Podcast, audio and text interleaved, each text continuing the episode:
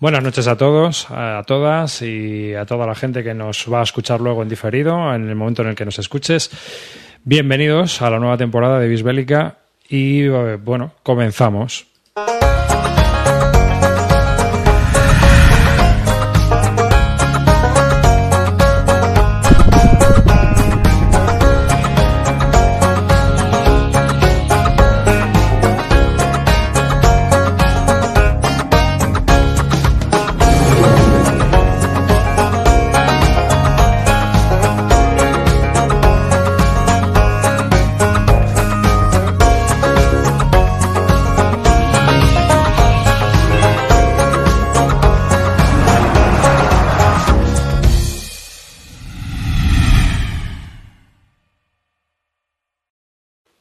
Un saludo a todas las personas que están aquí en, directo y en diferido, viéndonos y escuchándonos. Así que eh, un saludo de quien nos habla, David Arribas, conmigo tengo a Celacanto. Hola, bienvenidos otra vez a una nueva temporada. Aquí estamos otra vez reunidos, los grosos del Wargaming. Calino, el gran grosso de Donosti. ¿Qué pasa, chavales? Ya está. Hemos vuelto de vacaciones, nos hemos eh, divertido, lo hemos hecho todo, hemos disfrutado y ya estamos de vuelta para hablar de juegos que no vamos a jugar en nuestra puñetera vida pero que vamos a poner en nuestra balda. Y por supuesto, el rey de la plancha, Río Salido. Buenas. No es que vayamos a hablar de juegos que no vamos a jugar. Yo hoy vengo a hablar de todo lo que he jugado este verano, que ha sido un montón de alcachofas, zombie kits y paleos. Y susigo. Y Yo, sí, yo si me dejáis hoy, hoy suelto el ventilador, ¿eh? Vale. No, pues sí, pero vamos a empezar, yo creo. Eh, como ha sido un verano muy largo y antes de hablar de lo que hemos hecho, podemos hablar de lo que hemos ido colocando en balda, si queréis, ¿no? Tenemos aquí, han llegado dos newsletters de GMT, han llegado juegos, ha llegado un montón de cosas. Eh, esas baldas se van llenando, hay que vaciarlas. ¿Por dónde quieres que empiece? Yo también tengo aquí la Skirmisher, que tú querías que comentar un poco sobre ella. ¿eh? Mm. Ah, calla, esta es la número uno, esta es la nueva. Ah, qué gran diferencia de diseño. Hay una diferencia de 22 años entre el primer número y el tercero. ¿Lo notas? Evoluciona. sí, lo, vais a notar hasta lo que los estáis oyendo, porque no se nota. el logo de Hasbro ahí en la esquina. Sí. Eh, creo que el, editor es el mismo, ¿no? Pero físicamente, el, mismo tío. O sea, es decir, no cambia nada. No, pero el interior sí cambia. El interior de la maquetación eh, lleva ahora la línea de eh, todos los juegos de grandes campañas de la Guerra Civil Americana. Y el contenido, básicamente, bueno, hay un pequeño unboxing que hice de estos de un minuto en, el canal. y, bueno, básicamente lo que hay son tres artículos que podían haberlos hecho en el blog tipo Insight GMT, Insight MMP. Pues no, los han colocado aquí que bueno, pues te cuentan varias cosas, escenarios propuestos para Bitburg, eh, pues cómo hicieron el, nuevo desarrollador de la serie, Ken Lee, cómo hizo el, el Long Road to Gettysburg, y luego pues vienen 21 páginas que es el, Atlantis Aguas Light, el Light, que digamos que lo que hace es que simplifica un poco toda la campaña tocha de Atlantis Aguas en algo más jugable o más accesible, ¿no?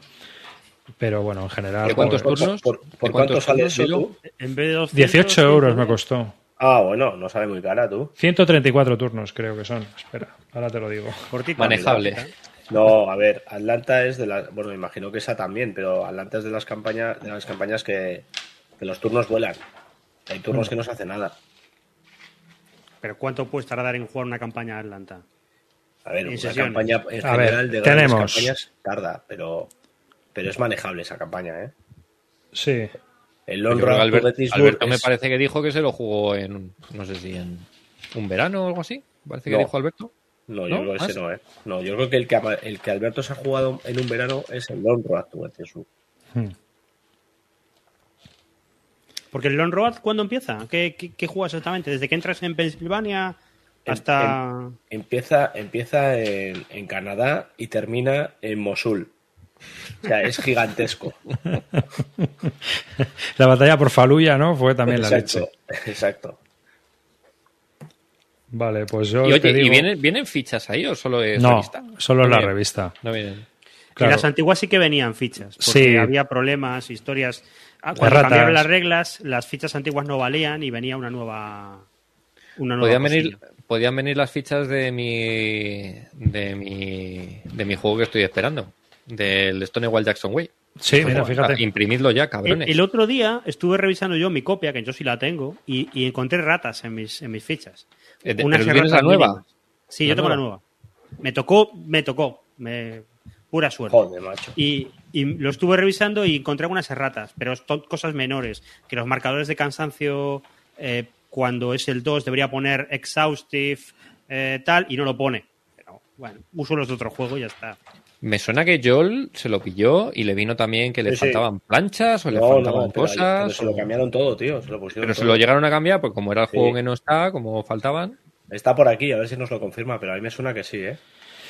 Bueno, pues os cuento, mira, el escenario 16, 64 turnos, el escenario 17, 132 turnos y el escenario 18, 79 turnos. Nada. 132 turnillos. Dos, tres horas. Ah, un rato. Hombre, es que Atlanta la campaña es muy grande. Lo bueno de esta serie es que es- tiene escenarios muy jugables. Mira, confirma, le mandaron las planchas correctas a, a Yol. Mira qué guay. Pues tuvo suerte, ¿eh? Porque toda Pues la sí, gente... porque lo- el resto estamos todos esperando a que les dé la gana imprimir. y No saben Hmm. los huevos. Bueno, yo he comentado una de mis novedades. Venga, vamos haciendo un ciclo bárbaro. A ver, ¿qué habéis añadido vosotros a Balda? Así, novedad. Pues yo lo único último que he añadido fue el, el Musket and Pike, que lo tengo aquí, que lo estoy leyendo, y, y la expansión esta del Stalingrad 42 que, que trae un nuevo escenario. Y es así lo único que, que he comprado de novedad este, este año. Y nada, el Musket Este, and ¿cómo? muy, muy chulo, una producción muy bonita. ¿eh? Yo sí, que me he sí. quedado muy Y contento. con mucha calidad, ¿eh? Mucha calidad, counters muy gruesos, eh, que se nota que son de buena calidad. Los mapas, aparte, yo nunca los había visto, tienen como un toque. Jaspeado. Jaspeadio. Está, está muy guay, muy guay. Una producción el muy juego, chula. el juego, El juego todavía no lo he jugado, me, me- estoy Me he leyendo leído las las reglas. reglas yo. Y- muy interesante. Un paso por debajo de GBOH, pero un poquito por encima, pero más por encima de, de Men of Iron, una cosa así. Y mucho más reactivo que GBOH. No se juega también en solitario. Porque GBOH es mucho más sota caballo rey. Es activo este, luego este, luego este, este es. Activo este, vale, pues intercepto. Pues te disparo, pues no sé qué. Ahí hay acción y reacción. Me parece que está guay el sistema. Pero sí, es, es- a mí me recuerda mucho a Men of Iron y a GBOH, que tienes mucha acción y reacción, que, que haces una carga, contracargo.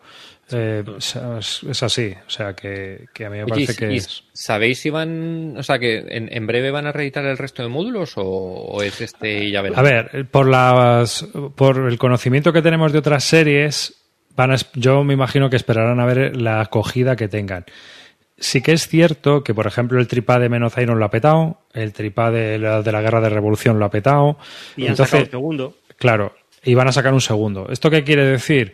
Pues que ellos han visto que hay un filón con una demanda muy importante en agrupar un juego y hacerlo más tocho y cobrarte el doble. ¿Sabes? Porque supongo que también los beneficios aumentarán. Digo, porque estos eran los típicos juegos que están imposibles de conseguir y se cotizaban caros en, en internet. Entonces, si te mola la serie que, y ves un Under the Lily, Vale, del Under the Lily Banners, ¿qué haces? Yo tengo los Te siguientes, tengo los otros dos. Tú, tú- pues tú los tienes ya, sí. Tengo el Under de Lily y el de Gustavo Adolfo. Y fue de casualidad que estaban por ahí y dije, hostia, ahora, ahora los, los tengo. Y tengo los cuatro primeros de la serie. Creo que quedan Senti Farmers y Nothing Kind But Glory. Pero bueno, tengo más que man- material para aburrir. Con, con- Solo con el tripack, con el dual pack este, ya tengo para aburrir. Es que es una barbaridad de material, ¿eh? pues ya contaréis, porque si los lo habéis leído ya estaréis a las puertas de empezar a jugarlo. Sí, a ver, jugaré un par de turnos en solitario. Yo aparte lo que vi es que es muy chulo porque yo cuando había visto algún manual de Busquet and Pike estaba todo muy bien explicadito, la batalla, te contaba unas historias. Y entonces en este, como es una reedición, el tío se dedica a hablarte de la batalla y a hablarte de esta batalla fue así, pero me he leído un libro y ha salido otro libro y no sé qué, y entonces ahora he colocado unas artillerías aquí, he colocado esto aquí, y no sé qué, y yo creo que, que así queda mejor explicada la batalla. Espera, Roy, un- una cosa, un momento. ¿Sí? Eh, me estás diciendo que el libro está bien, las reglas están bien y es de Ben Hull. Si me pinchas no sangro, ¿eh? Oye, no. Las letras tú te las has leído enteras, ¿no? Arriba, están bien Sí, sí, sí, está muy, está muy, clarito. se entiende muy bien. Si has jugado a Men of Iron, esto está chupado. Y si ha jugado a grandes, batalla, a grandes batallas de la historia, ya es como decir, ah, mira, cambia esto, esto y esto. Esto es una Así es. evolución de grandes batallas, porque en grandes batallas intentaron hacer uno de Musket and Pie, que fue el León of the North. Sí. No funcionó bien porque no puedes adaptarlo todo tal cual. Y hicieron esto que cambia cosas, pero la inspiración era GBOH. Hmm. Vamos, que Ben Hull hizo buen, bien este manual y luego dijo, ya he, Lo mismo uno, no lo ha he hecho he él. cagado uno bien y a tomar por culo. sea, Es que Este- lo, lo- lo mismo no lo ha hecho él, ¿eh? Este es uno de los que vamos a terminar siendo cuatro de, de cuatro. Como de cuatro. Pues que ya lo tenéis dos y que Tres, tres. terminaremos Río y yo, fijo. Pues no sé, por, no lo sé, eso ya dependerá. Yo, tú, camino. porque Río ya lo tiene. Yo lo tengo en Solo, camino. solo falto yo. Hombre, también va, si te va, gusta el rollo este de la guerra de los 30 años y la guerra de- en el Renacimiento. Es que esto es como todo. ¿Vienen tercios en este volumen? Sí, sí. Porque en la de Suecia pero- hay alguna batalla con españoles. Pero, a ¿Viene ver, eso es lo que iba a decir. ¿Montaña, Una cosa, ¿Montaña Blanca viene aquí o no, no, el- una cosa, una cosa es que haya tercios y otra que haya tercios españoles. Ojo, Ya, bueno, sí. Que puede haber que hay tercios imperiales.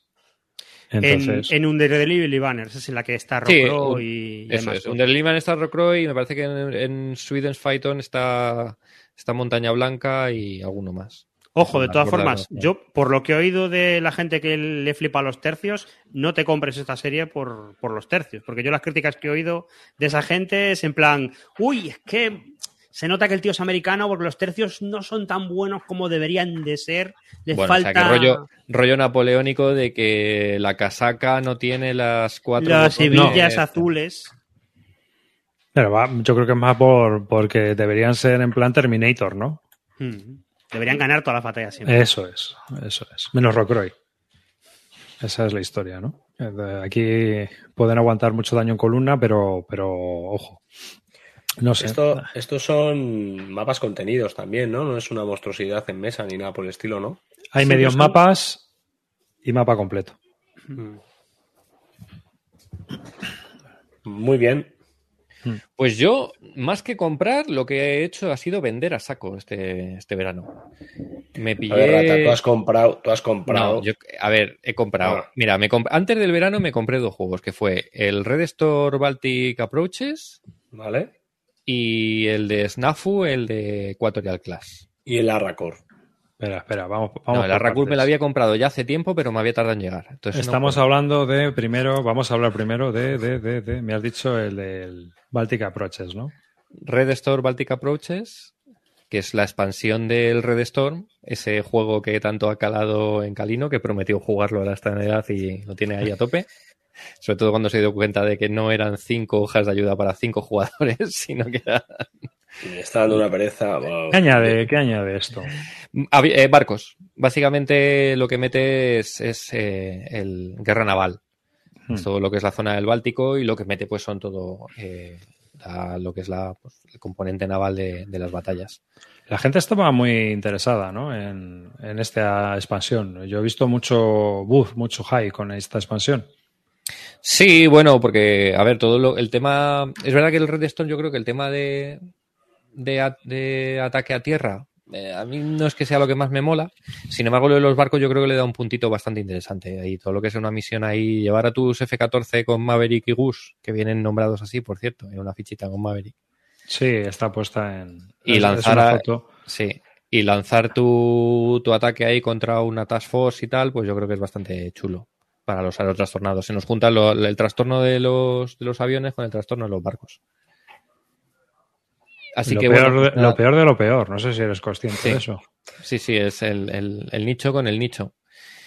Eh, evidentemente no lo he probado. Ahí está en la balda eh, y ahí va a estar un tiempo además. Porque aunque Red Storm sí lo he ju- jugado y no creo que me costará mucho, pero de momento ahí tengo, tengo cola de tengo cola de juegos antes de, de meterme con esto. ¿Y Pero tú, qué vas a de- decidir? ¿Largarlo o qué? Sí. No te Sí, ves con fuerzas. porque. No, pues es que al final requiere una, una implicación que, que, que prefiero darse Que estás a otras cosas. Exacto. Claro, al final. Yo no, no, yo no creo que no me gustase, ¿eh? Lo que pasa es que, Ya, que requiere sí. un esfuerzo que no se, lo, no se lo puedo dar. Yo lo que que- creo, yo, yo ya te lo conté, yo creo que es, no sabes, un juego que no- cualquiera lo puede jugar, no es que sea tampoco muy complicado. El problema está en que yo creo que es un juego que lo disfruta la gente que le gustan mucho los aviones y que le gusta la guerra moderna y que le gusta todo lo que es la, la tornillería de los Sí. aviones y toda la y toda la parafernalia de siglas de todo lo que mueve, que son cosas complejas y luego el juego se puede jugar perfectamente, no es ingeniería de cohetes para nada. Pero yo creo que lo disfrutas al final, pues eso, si te mola el rollito. Y el EWR y ahora la misión SEAD y voy a tirar un no sé qué. Tienes que ser aerotrastornado para disfrutar este juego. Pues si no, se te hace bola. Entonces. Pero yo creo porque, porque tú te montas tu peliculita, te lo pasas Sí, sí, bien. sí, sí, sí. Luego es, a ver, es un juego que si juegas en dos todavía, es- eh, juegas a dos tiene su gracia porque todo lo que es un, es un juego que tú tienes que planear tu movimiento de antemano. Tú tienes que hacer tus- un diseño de tus misiones en oculto y luego dentro de esas misiones no tienes una libertad para moverte, o sea que hay un poco de faroleo de, y luego hay mucha información oculta, donde están los radares, donde están, nunca sabe, el- los aviones del enemigo no sabes qué son o no sabes si son realmente aviones hasta que te acercas, hasta que los detectas con el Mm. radar. Entonces tiene ese rollito de, de jugar a dos que mola. Para jugar en solitario, por ejemplo, pues es un generador de historias. De hecho, es pasa que- en ambos bandos, ¿no? O sea, los dos bandos no saben lo que hay hasta que se No, no, no, claro, eso es. Pero es que esto mucho- solitario. La guerra moderna en solitario no tiene mucho sentido. Es un, bueno, pues que te guste recrear la historia, o sea, o, o- o qué pasaría, ¿no? El, el what if, ¿no? ¿Qué pasa si mañana los rusos quieren hundir una task force eh, aliada? ¿Serían capaces? pero- Con- pero- bueno, pues es eso. Lo que mola lanzar un pepino harpoon y, y reventar un, un pesquero noruego que estaba por ahí perdido porque te ha salido la imagen en el radar y tú pensabas que era, Sí, que era ver, un crucero juego- soviético, pues. Es un juego que gana mucho jugando eh, porque tiene un componente oculto eh, bastante importante y tiene un componente de planificación que es casi es donde más puedes eh, pasar tiempo. Yo creo que este, por ejemplo, es un juego ideal para jugarlo por Basal. Te tiras tu, tu día ahí haciendo tu planificación, tu mapita, voy a ir por aquí, voy a dar una vuelta, mi waypoint de entrada, el de salida, el no sé qué, Ah, y luego un- venga, lo jugamos. Hay un escenario de harpoon muy interesante. Bueno, voy a hacer spoiler, pero. Porque O sea, no me hables de Harpoon, que estoy, estoy más caliente que el pan de una churrera. Hay, hay, una, hay un escenario de Javier harpoon que es muy interesante, que llevas a, lo- a la flota noruega. O sea, llevas varios barcos noruegos. Han tenido varios contactos de submarinos y están hasta las pelotas. Entonces van a cazar uno. Y, tú tienes, tú eres un, un jugador lleva los submarinos y otro jugador lleva la flota noruega. Los, los submarinos tienen unas órdenes en las cuales tienen que hacer una especie de, de exploración de la costa, llegar a X puntos y tal, sin ser detectados y salir de ahí. Y los noruegos lo que tienen que hacer es intentar sacar al submarino a superficie para, ver, para cazarles, ¿no? Y, decir a los soviéticos, ya está bien. Bueno, pues si el noruego consigue sacar al submarino, es americano. Qué bueno. Estás llevando, estás llevando submarinos. O sea, es, eh, son los americanos que están espiando a los propios noruegos. o sea, estaba muy curioso. Hay, hay historias muy, muy. cu- O sea, se van a hacer escenarios, pero claro, no tienes que saber. Y si puedes, tienes que jugar con el si lo, si lo sabes, no. Bueno, aquí no hace Claro. falta jugar con árbitro. Esto sí es verdad que es un juego que, eh, aunque la información oculta se basa en que tú- si haces zoom, por ejemplo, en esta imagen, ves que la, los aviones eh, tienen un- una interrogación y tienen una silueta genérica. Es decir, tú sabes que hay, hay, puede haber algo, aunque puede ser un dummy, y hasta que no te acercas y lo interpretas, no le das la vuelta y ves qué, qué avión es realmente, eh, qué calidad tiene el avión, etcétera, etcétera. Entonces, bueno, pues eh, no hace falta jugar con árbitro, no es un doble ciego, pero es la componente, digamos, oculta es, es importante en el juego. Sí, pero bueno, mira, dice Murdocus, Harpoon es una base de datos, un juego ideal para amantes de los Excel. Yo no lo veo así, ¿eh? O sea, a no ser que juegues una batalla muy tocha, pero si juegas una batalla en plan dos fragatas contra otras dos fragatas o una fragata contra dos aviones o tal, la cosa se convierte en un jueguecito bastante chulo. Y luego tienes el tema de que, por ejemplo, yo hablo de lo que conozco. Eh, o sea, tú, a ti, tú de repente estás jugando y de repente detectas dos vampiros, dos misiles que se te acercan y es que te pones de los nervios porque tú estás viendo que se te acercan misiles y no sabes quién te los ha disparado. Si ha sido aire, si ha sido superficie, qué es lo que está pasando. O sea, está, está muy chulo, te entra una paranoia muy gorda. Bueno, yo de Harpoon el otro día estuve escuchando el podcast de Territorio Grognar y he de decir que he estado en el, en el carrito de la compra, lo he tenido varias veces. Ahora es un Me- PDF ya, ¿no? es un PDF, te compras el PDF. Me, he com- me he bajado un PDF que, que tienen que te enseña un, como unas mini reglas y un desarrollo de un escenario para que veas cómo funciona el juego. Ese es gratuito, ¿no? La primera Mm, el gratis, Jump el Jump Start. Y me lo está leyendo y me ha molado un montón. El- Es muy no- narrativo, ¿eh? me, me mola un montón y además a mí me gusta la tornillería, pues es maravilloso. Mira, y No Red sé. Racing, Red Store Racing, eh, la novela se hizo con el juego. Sí, Y la caza del octubre rojo también estuvo. la- el despliegue de la OTAN y todo eso se hizo con el juego. sí, sí, sí, sí, sí. Me sé la, me sé Se la- usa mucho. El Arribon es oficial de la Marina. Sí. Está curioso. Bueno, pues este. Yo lo, a ver, yo lo que veo es que son juegos que individualmente, tío, tienen una carga de reglas brutales. Entonces, como dices tú, tienes que saber dónde te metes. Y en el caso de Calino, que está con ASL a full que, y con alguna cosa más, pues es, Pero o te, pero o te realmente peta es- la RAN.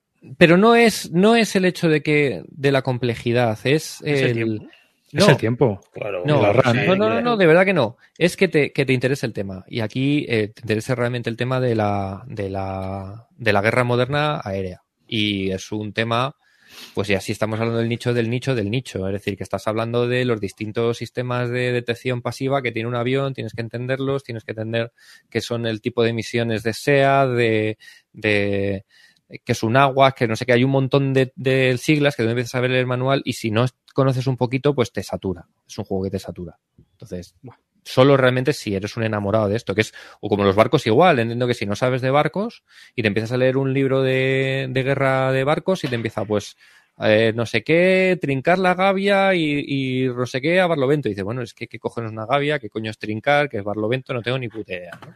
Entonces yo creo que es un juego para el nicho de la gente que realmente está muy interesada en el tema aéreo moderno. Y si no estás interesado en eso, no te metas ni de coña. Entonces tú lo largas, ¿no, Canino? Sí, sí, bueno, lo voy a dejar ahí, pero cualquier día vuela. O sea, quiero decir, En, en una purga, ¿no? lo tengo, eso es. Si un día que quiera un hueco, pues puede salir. Y hablando de purgas, ¿qué te pasó con, con Simonich, Río? Pues mira, ¿os acordáis que hablé del Salerno y que dije que, que me había molado? Sí. Pues, Pues no. A pues a tomar por culo. no. No, a ver, eh, digamos que esto viene porque yo tengo un espacio limitado de juegos que fue llenado. Y evidentemente si llega un momento en que si algo tiene que entrar, algo tiene que salir. Y aunque es verdad que el Salerno me gustó, pero no me veía jugando otra vez el resto de juegos de la serie porque se me hacía ya un poco cansino el tema de Simonich. Así que dije, va, a tomar por culo. Y dije, ya vendo, no voy a vender uno sí, uno no. A tomar por culo todo Simonich, me tengo que hacer hueco. Y todo se fue todo Simonich a la mierda y lo vendió absolutamente todo. Los tenía todos, menos el de Francia, y, y los vendí todos. Incluido el de Ucrania, que me lo compró un tío en la BGG, un italiano, que pagó un pastizal por él, que yo me quedé, hostias. Mm. Y nada, todo fuera. Está Bueno, me qued- Me queda sin vender el, el Holanda, que como lo va a sacar más que Oca, está complicado colocar el, el Holanda inglés ahora.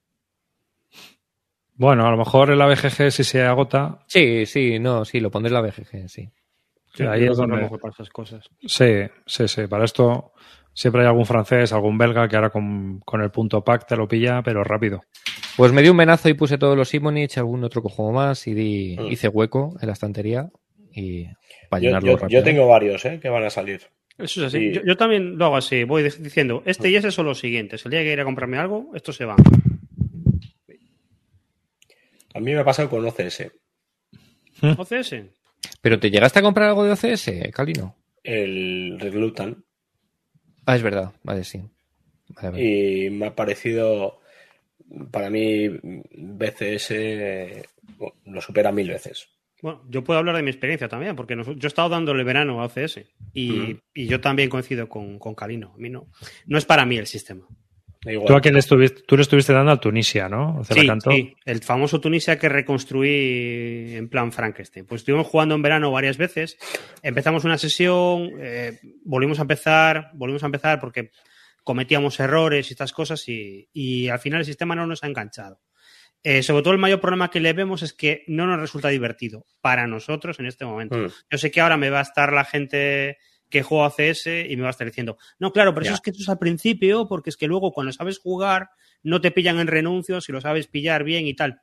Nos daba mucha pereza. Yo no estoy seguro de querer seguir explorando el juego para, para eso. o sea, a día de hoy, para mí, que tengo dos niñas y que quiero sentarme y jugar y pasármelo bien, no, no estoy para aprender estas cosas. No, yo, no yo no voy tanto por ahí. A mí las sensaciones que tengo son muy parecidas a las que tienes tú, pero en mi caso porque lo comparo sin querer con... Pues, con, con es que yo no juego eso es. Entonces, al final. Es una, es, una, comparación tramposa, porque es que no reflejan lo mismo los dos. No refleja lo mismo, pero las sensaciones son similares. Y en uno esté reflejando de una manera mucho más intensa el abastecimiento y los recursos, y esa, esa intensidad en ese apartado me saca totalmente del juego, tío. O sea, creo que lo refleja de una manera que a mucha gente le gusta. Y creo que es lo que. A mí no me resulta divertido. A mí esa parte me, me, me, mata, me mata. Y sin embargo, en BCS lo simplifica, es verdad que no ofrece lo mismo, lo simplifica, pero, me da esa sensación, entonces ya me aporta esa, esa necesidad yo entiendo, de... Yo entiendo perfectamente que no se encaje el tema de mover camioncitos con barriles, lo entiendo perfectamente. De hecho, eh, a mí no es la parte que más me mola de OCS. Creo que, es una, creo que eso aporta a OCS una forma de jugar bastante interesante. Tienes que pensar, eh, tienes que distribuir tu mm, gestión por el frente y te hace que te focalices en un sitio, no en otro. Y me parece que eso que aporta es muy interesante. Ahora bien, entiendo que a mucha gente no le mole. Y me parece totalmente. Pero decir que no juegas a OCS porque te gusta más BCS es que me parece que estás comparando un poco churras con merinas. No, para nada, tío. porque dices, no, pues no. voy a jugar a, Holanda 44 porque me gusta más jugar escenarios de SL de. no, me, jodas, no me jodas tú. Bueno, pues es, llevado un poco al extremo, pero es parecido porque estás hablando, es que son escalas totalmente distintas. Bueno, son escalas distintas en las que ambas intentan reflejar eh, el tema del abastecimiento, mientras que en OCS lo hace de una manera mucho más intensa y dándole mucho más, eh, mucho más foco en BCS. Es, pero mira, mira, es que escucha un momento. Esa imagen que tiene puesto arriba, eso es Baptist by Fire, que son dos mapas en BCS. Bien. ¿Y? Entonces. La escala es muy distinta, ¿no? La escala es muy distinta. He puesto una foto donde hay siete, hexágonos. Si, yo te compro, que la escala, yo te compro que la escala es muy, muy distinta y que en esta misma escala hay otros juegos que comparten esta misma escala sin darle tanta importancia al abastecimiento. Pero porque el abastecimiento en este, caso, en este juego que está más cerca de un es, es, un operacional puro, más cerca de, una escala muy alta, la, logística tiene otra importancia que en una escala mucho más eh, gran táctica o, que, puede ser un BCS. Que, pero, sí. que yo no entiendo que no, no encaje el tema de mover los cartoncitos o todo la énfasis que se da, perfecto, si es que lo entiendo. A mí también y, ojo, ojo, te compro, es una serie brutal, ¿eh? O sea, yo no digo que es mala, ¿eh? Yo me he quedado muy contento. Me parece impresionante, ¿eh? Me parece impresionante. Ahora, eh, a mí me saca, me saca. Sí, sí, no, no. Sí, y te digo, y te digo de verdad, tengo la sensación de que, y insisto, sé que no son las mismas escalas, que no reflejan lo mismo, pero para mí, eh, BCS me aporta lo que este eh, le sobra. Así. Por mucho que sea un foco mucho más eh, cercano en uno que, y lejano en el otro, pero es que... Es, que eso, mira, en, ese mapa que tiene puesto arriba, que se ve todo lo que es la campaña de Tunisia, eh, lo que es mm. BCS Baptist by Fire es 15 eh, hexágonos hacia arriba, 15 hexágonos hacia abajo. Entonces, por eso la logística es distinta, las sensaciones de jugar son distintas, porque se busca describir una cosa distinta de lo que se, de lo que se hace en BCS. Ya está. descontado. Eso, eso es así. A ver, la serie tiene varios problemas. Primero, los títulos son inencontrables. O los pillas cuando salen o tienes que pagar una pasta. Dos, eh, la mayoría son Monster, porque es lo que les interesa vender. Porque el que se compra esta serie se la va a comprar, cueste el juego 250 euros o 100, y van a vender los mismos, cueste 100 euros o 250 euros. Es decir, ahora, si hacen 5.000 Reluctant Enemies, a lo mejor se los comen con patatas. Y aparte de que 5.000 Reluctant Enemies ocupan más que 1.000 Winters. O sea que, que es que esto está claro. La serie es grande y es gigantesca, no solo por una cuestión de que les mole hacer juegos grandes, es que económicamente es mucho más viable. Bueno, pero ahí en el roadmap hay un par pequeños, ¿eh? Hay uno, por ejemplo, sí, sacan de vez en cuando. No... Parece, hay, o sea que... porque la edad media que estará ya en los 50 como más. Claro, es que. Salieron hace poco unas imágenes de la, la Consing World Expo eh, y salían que habían montado. Hay un, hay un juego que es juntando el Third Winter y otros dos juegos que estaban por venir, no sé si un cuarto, es todo el frente del este. O sea, desde arriba, desde el Golfo, hasta abajo, hasta Crimea. Y lo tenían allí desplegado y estaban allí jugando. Y los señores que estaban jugando, pues eran señores de, de 65 tranquilamente, todos. Yo, mira, yo cuando empezó la pandemia, como estaba tupe aburrido, y fue cuando empecé a jugar en esquizo, y dije, anda, pues juego bien. Eh, OCS a mí me dejó de interesar. Primero porque en, en, en esquizo es muy aburrido. No es igual, no tienes No tiene acción contra acción, no tiene sentido. Es un juego, es un sistema que en esquizo no tiene ningún sentido. Cuanto más ajedrecístico sea en esquizo, pues casi que mejor. En cambio, tú fíjate que menos Iron, que tiene acción y reacción, sí que en esquizo lo puedes jugar bastante bien. Porque puedes decir, ay, con esto reacciones. Ay, ver, entonces estos se vendrían para acá. No, o sea, es otro rollo. Mi mente, sí, pero mi mente funciona. Con esto no funcionaba. Porque el rollo de las reservas tiene varias cosas, tiene varios niveles de profundidad el juego.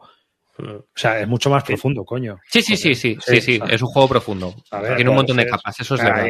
Entonces, para empezar, volvemos a lo de antes, tío, la RAN. O sea, yo tengo una RAN limitada. 64 páginas de reglas en una serie, la que me tengo que aplicar día y noche. Dos. Eh, hasta los más fanáticos del sistema sabes los problemas que tienes. Y estamos Sí, hablando por el desarrollador. Eh, la logística está brutal del micromantenimiento, las unidades independientes, la artillería con los puntos de suministros que hay gente que no dispara nunca y otros que se lían a disparar todo el día. O sea, tiene cosas que mm, eso son un poco gamey si las explotas y te vienen en muchos sitios Total, una lista de cosas no gameis que tienes que hacer para jugar mejor. Joder. total, exacto. Entonces, Por no, hablar, serie- por, por no hablar de lo que de lo que te condiciona el error en esta serie. Porque Sí. llevas jugando no sé cuánto y la lías con un abastecimiento y a tomar por culo. ¿eh? Yo creo que te condiciona más al principio, pero porque cuando no sabes jugar. Y Claro, luego claro, solo vas claro. mejorando. Pero yo Bueno, creo que no me, no me merece la la- pena. ¿Qué? Sí, sigue. No, que digo que al principio la cagas con eso, pero luego Ah. la cagas, o sea, hay, hay, eh, aunque dices, bueno, ya he jugado dos veces y ya no la cago con el suministro. Ahora lo siguiente que hago es que la cago con, en un doble turno, no poner nadie detrás a proteger Claro. la segunda línea. Eso, eso es lo que nos pasaba a nosotros. Ah, Sí, ah, vale, hay Hay montar una la cagas muchas venga. veces en este sistema. En nuestra partida, claro, como éramos muy novatos, era en plan de, uy, hay que montar una ofensiva, venga, la montamos, pero claro, la montas mal. Entonces el otro coge y dice, pero qué viene este tío, y, y te, te Nah, destruye. es, es verdad, es un juego, es ver- lo que dice Arribas es cierto, es un, es un juego profundo y que es para jugarlo, no te digo como SL, como experiencia vital, pero es para jugarlo mucho. Para dedicarle mucho tiempo. Y yo, yo mi- en mi momento vital que estoy con dos niñas y tal, bastante hago jugando una vez a la semana, no, no estoy para meterme en, estas, en este fregado. Y, y al resto de gente que juega conmigo, lo mismo. Pero ojo, yo, yo me he quedado muy contento de, de haber aprendido a jugar OCS. ¿eh? Ha sido una cosa que me ha aportado. A ver, yo creo que es un sistema que tiene cosas súper interesantes. Mm. Es que las cosas que te aportan, sobre todo a mí lo que me gustó del sistema, más que el rollo del, ma- del mantenimiento de- del suministro, es el hecho de que tienes muchas posibilidades de hacer las cosas. O sea, tú puedes coger y decir, pues voy a usar los aviones para transportar tropas, o los voy a usar para bombardearle el suministro, los voy a usar para esto. No es un avión que te da un más uno, es un avión que, te, que es como un avión de verdad, te permite hacer todo lo que tú quieras. Y, y en eso me parece súper guay, porque te dicen, tienes que tomar esta ciudad y tienes que montarlo tú como quieras. Y eso está muy bien, eso es perfecto. Pero luego, el mantenimiento me mata. El llevar eh, las fichitas y eso que tú ni seas pequeñito, me parece un aburrimiento. Y sobre todo lo que hace es que crea turnos que, en el que el otro no juega. El otro no está.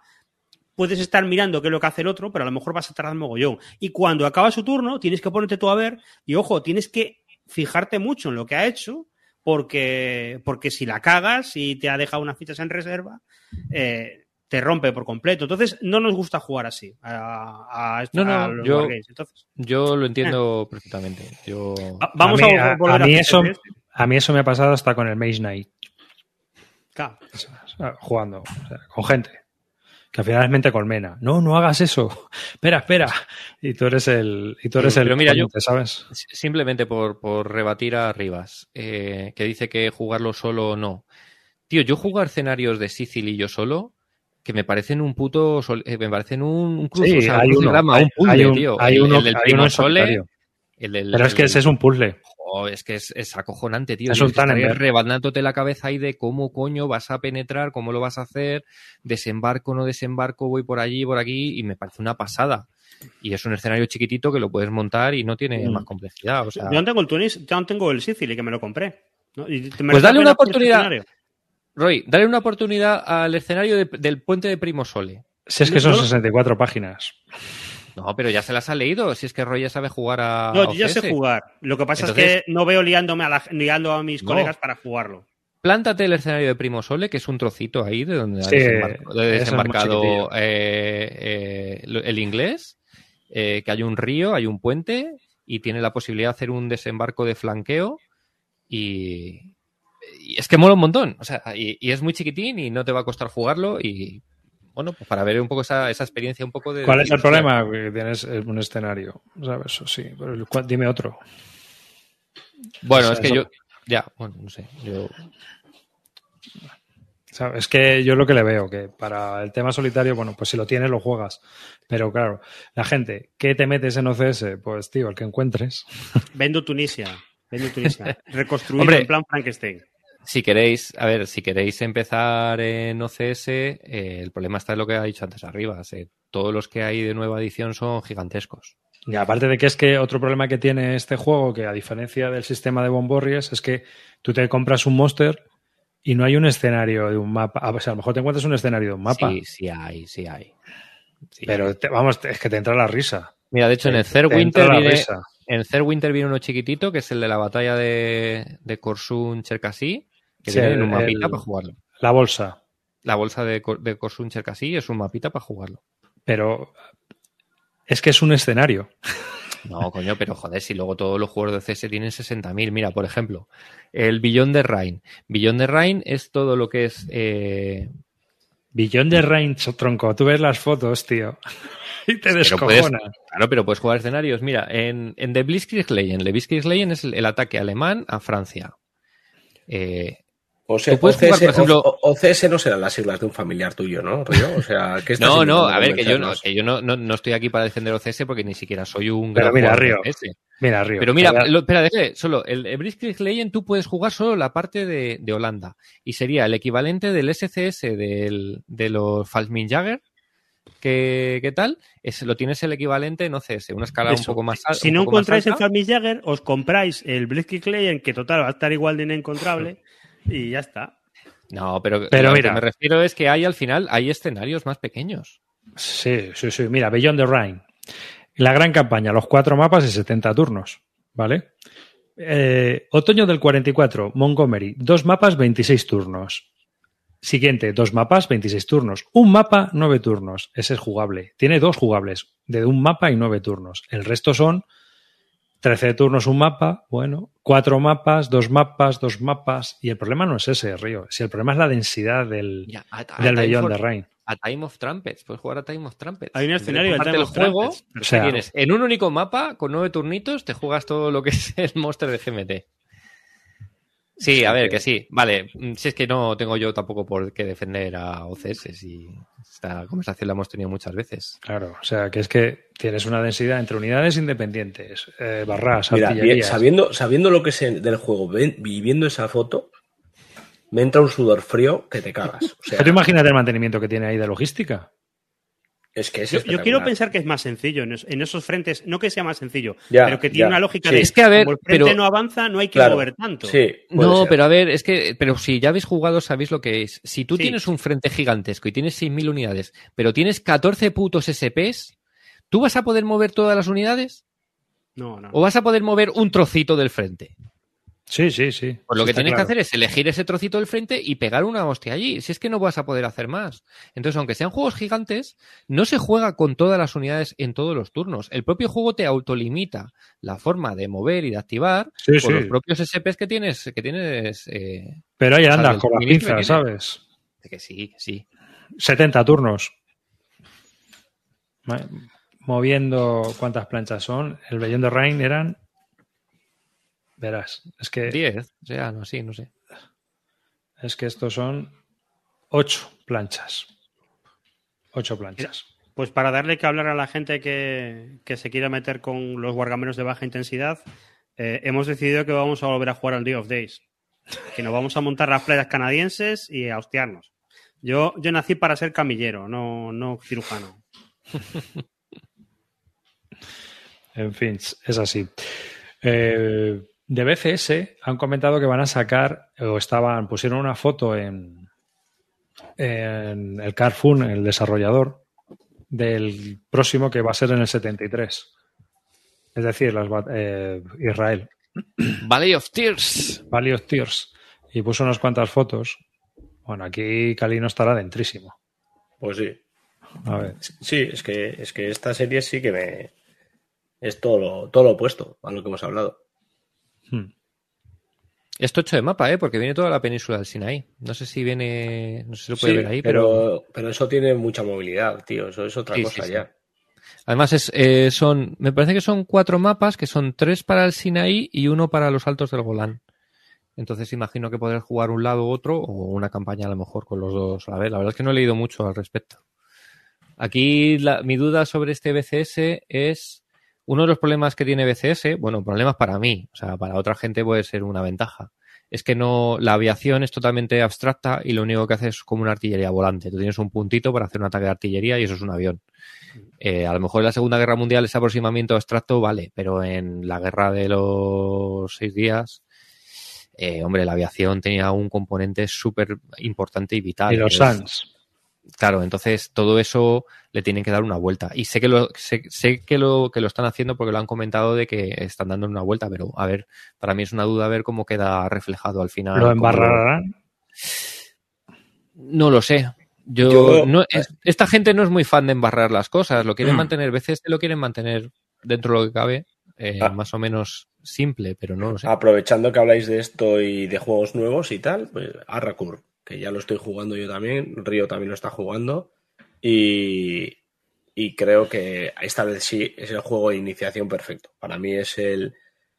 eh, vamos, todo lo que han hecho en este juego es lo que deberían haber hecho con, con, la serie desde el inicio, para que la gente pueda aprender a jugar en un, en un escenario corto, con, con pocas unidades eh, con movilidad. Yo creo que lo tiene todo el juego. Además, han hecho un mapa lo suficientemente grande como para que sea más sencillo de, de manipular y de, y de jugar.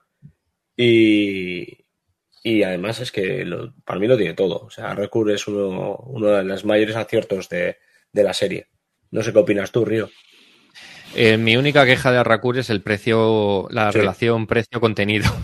Por descontado, en eso no hay nada que Porque es decir. un juego con un mapa, una, mm, una plancha de. No, dos planchas de counter de fichas y dos de marcadores genéricos, los manuales, y son 89. por Claro, pero, 90 pero, ¿cuánto, pero ¿cuánto cuesta el que acabas de enseñar? No, no, sí, no, que todo lo de. es que el- la, el- serie, la serie es carísima. eh, Sí, pero mira, Baptiste by Fire, que es de componentes, es mayor que Rancour, pero costó ¿cuántos 50 pavos. Y, Claro, y, ¿cuántos y años Ya bueno, y Brazen Chariot costó lo mismo que Rancour y trae 15 veces más, más contenido. Pero son, eh, son viejos, son viejos. O sea, hace años ya Ya, que eso ya no se vende a no ese sé. precio. Es que el que tienes ahí al lado son 200 pavos. Sí, si yo después de OCS quiero meter en BCS, que me pillo? ¿Este, el Arrakurt o el, o el Baptist? Arrakur. Eh, a ver, a ver. Eh, Baptiste es más directo en el sentido de que cuando no al principio cuando empiezas a jugar tienes muy claro lo que tienes que hacer. ¿Vale? Entonces, bueno, es una, tú tienes que ir de, el alemán tiene que ir de un sitio a otro y hay una, una puta carretera. Entonces, los primeros turnos tú tienes muy claro qué es lo que tienes que hacer. En, en no es tan sencillo. En tienes que meter un- la navaja en varios sitios y tienes Pero eh, tienes que no. elegir, por ejemplo, dónde metes dos brigadas y las puedes meter cuando tú quieras. Entonces eso ya te mete una capa de decisión que no tiene Baptist by Fire, que te puede rascar eh, como jugador como jugador que aprende. Ahora bien, uno de los problemas, por ejemplo, yo, yo he enseñado a jugar un montón de gente utilizando Baptist by Fire.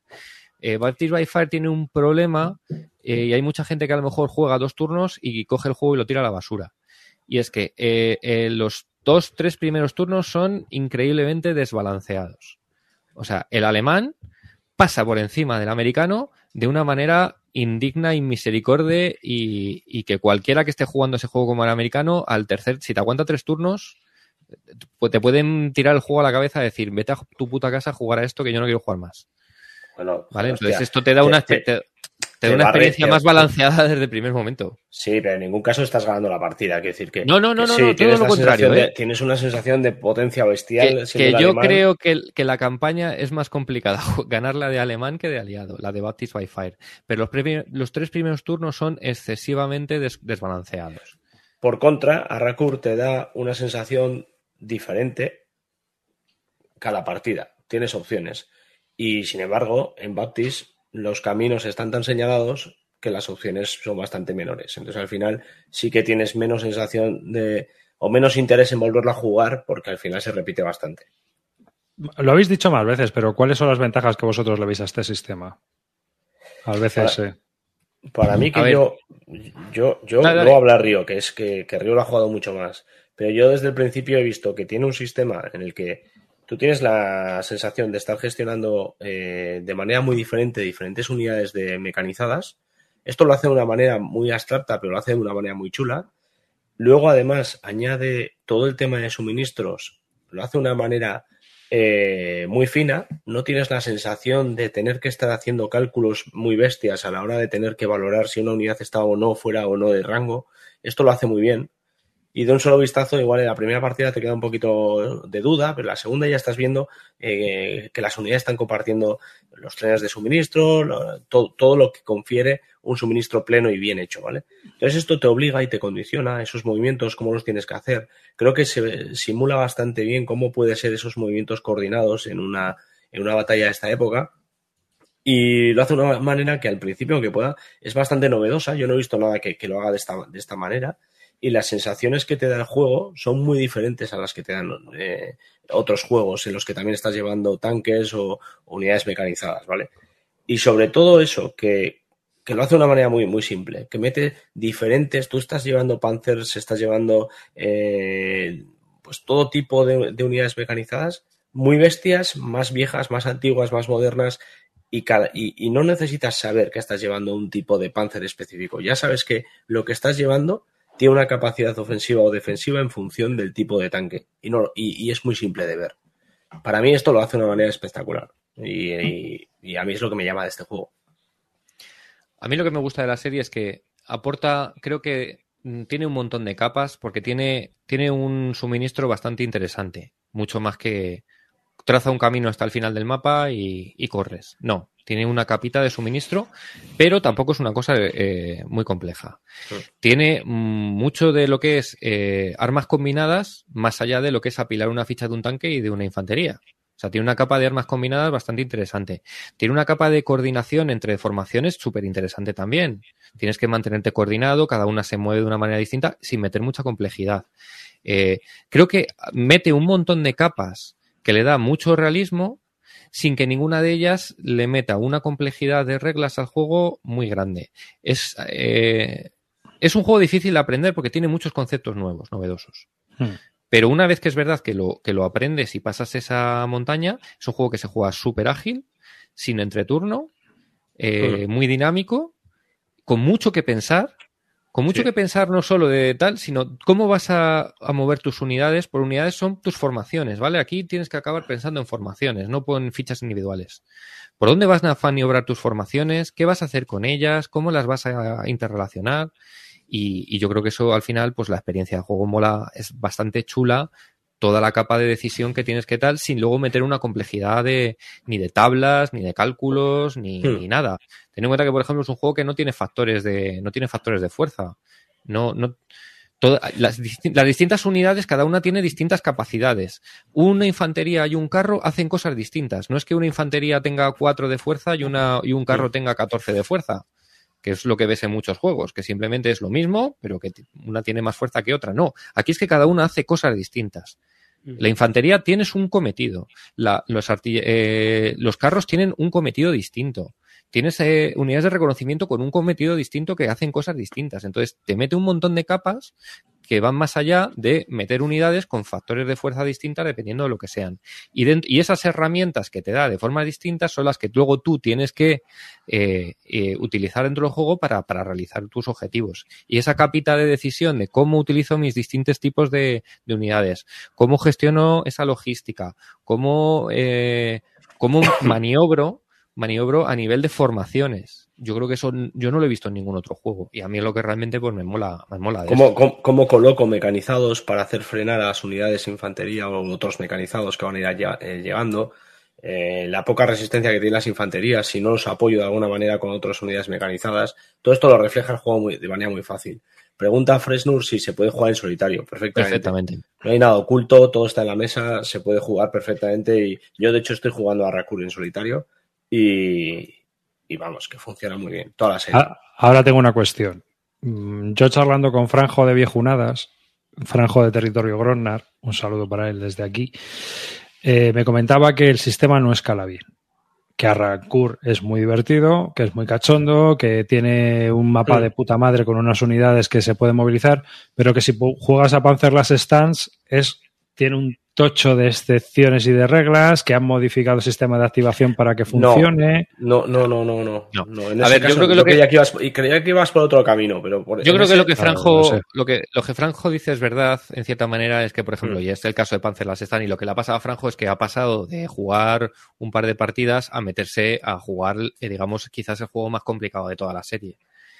Eh, la sensación, por ejemplo, de jugar a Panzer Las Stan es muy distinta de jugar, por ejemplo, un juego del desierto. Un juego, un juego como Arrakur, donde es mucho más móvil, no hay una línea tan definida. Esto estamos hablando del frente del este, estamos hablando de chopocientas mil unidades en frente de otras y donde eh, hay movilidad, pero es mucho más complicada de, de ejecutar. Tienes que hacer una ruptura, tal. Entonces yo creo que la sensación cambia mucho, pero es, el- es la implementación del juego como tal. No Yo- es. yo- Yo, yo no creo que que, nada- el sistema escale mal, sino que eh, quizás las sensaciones, Stan- las sensaciones son muy diferentes de jugar un, un el mismo sistema en un frente u otro. Eh, eh, para mí estoy con Franjo en que un, frente con más movilidad es donde realmente más me gusta el juego. No te diría que es donde brilla, porque el juego también funciona bien en Panzer Las Stand. Pero es verdad que la movilidad se ve reducida y todo esto que está comentando eh, Río como una de las virtudes, que cómo mueves todas esas unidades para quitar suministro, para intentar bloquear los carros de combate, para intentar fastidiar la cohesión de sus unidades y demás, es muy difícil hacerlo en frentes más estáticos.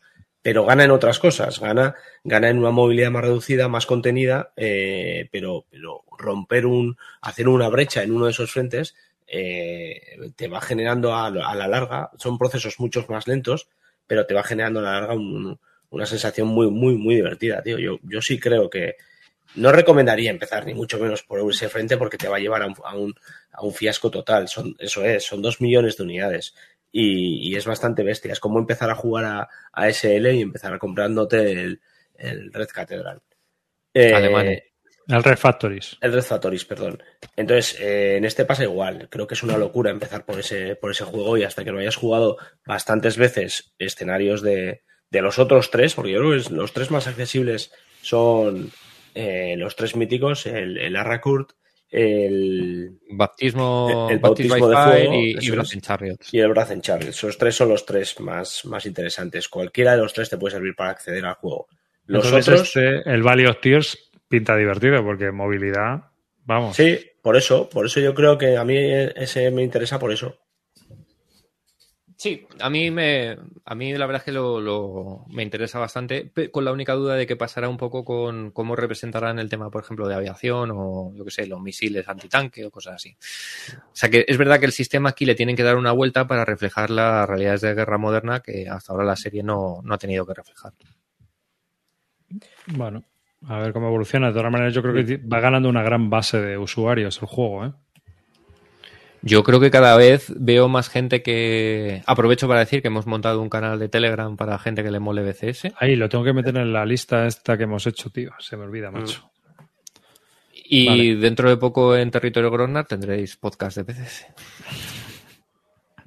¿Vas a participar? He, he participado ya, ya lo hemos grabado. Ah, guay. Pues nada, en los futuros tendremos a Río. Oye, pues allí te habrán dejado hablar todo lo que quieras. Es joder, es- uf, cada vez que me invitan a Territorio Grosnar eh, me, me- me clavo ahí tres o cuatro horas de programa. A ver, mínimo. Ahí está, en tu salsa. Bueno, eh, otra cosa que también nos ha llegado ha sido la edición de luz de Julius Caesar de GMT. También otro tocho con 19 batallas o una barbaridad. Yo no sé cuántas batallas tiene esto. Pero bueno, estas batallas son las que menos le gustan hacer a Canto porque son legiones contra legiones. Y entonces, No, hay dos, todo- hasta los dos. A mí lo de los bárbaros a tope. Y La- el problema con- que yo tengo con ese es que eso, el de los bárbaros me parece interesante. Son batallas muy desniveladas, pero Hmm. interesante. Pero lo de legión contra legión, hombre, a ver, es que es un juego de de, de las guerras civiles romanas, ¿qué te esperas? Pero, pero es menos interesante que enfrentar una legión contra un ejército que es completamente distinto, que eso es lo que mola del juego. Buen, buen cajote, tío, ¿eh? lo que dicen por ahí. ¿eh? Buena caja. Es tamaño coin. Es igual que la del Musket Dual Pike, ¿eh? ¿Mm? ¿Has empezado Sí. con las reglas arribas? Si estas reglas son las de GBOH, No. pero con las particularidades de. Claro, es lo que te iba a decir, que al final cada. GBO, cada GBOH tiene sus cositas. Sí, o sea, Sí, Pero no cambia tanto, no cambia cambia. algún Es tema de activaciones Esto, y... esto no es como BCS, ¿eh? No, pero que, por ejemplo, las de, por ejemplo, creo que son las de las de los griegos, sí que el tema de activaciones cambia totalmente, sacan cheats y cosas así. Por eso me Aquí refiero hay- a que no sé- Hay reglas navales, hay reglas de que los bárbaros se mueven de maneras distintas y tal. De hecho, esa es la, la gran diferencia que tiene el simple GBOH, es esa, que todos los juegos de GBOH los puedes jugar con el mismo reglamento de simple GBOH y no, no Hmm. se raya. Pero cada uno tiene particularidades, pero no, no son muchas. ¿eh? Sabiendo jugar a, a SPQR, tienes, Sabes jugar a esto. Sabes jugar a esto. Porque el que. Luego, por ejemplo, el más simple de los que se pueden encontrar ahora es Catafrat. Ese, tiene menos, menos carga de reglas. Pues no tienes las legiones, no tienes la movilidad, o sea, no tienes las reglas especiales de las legiones. Entonces ya te quitas por ahí una carga bastante grande de reglas.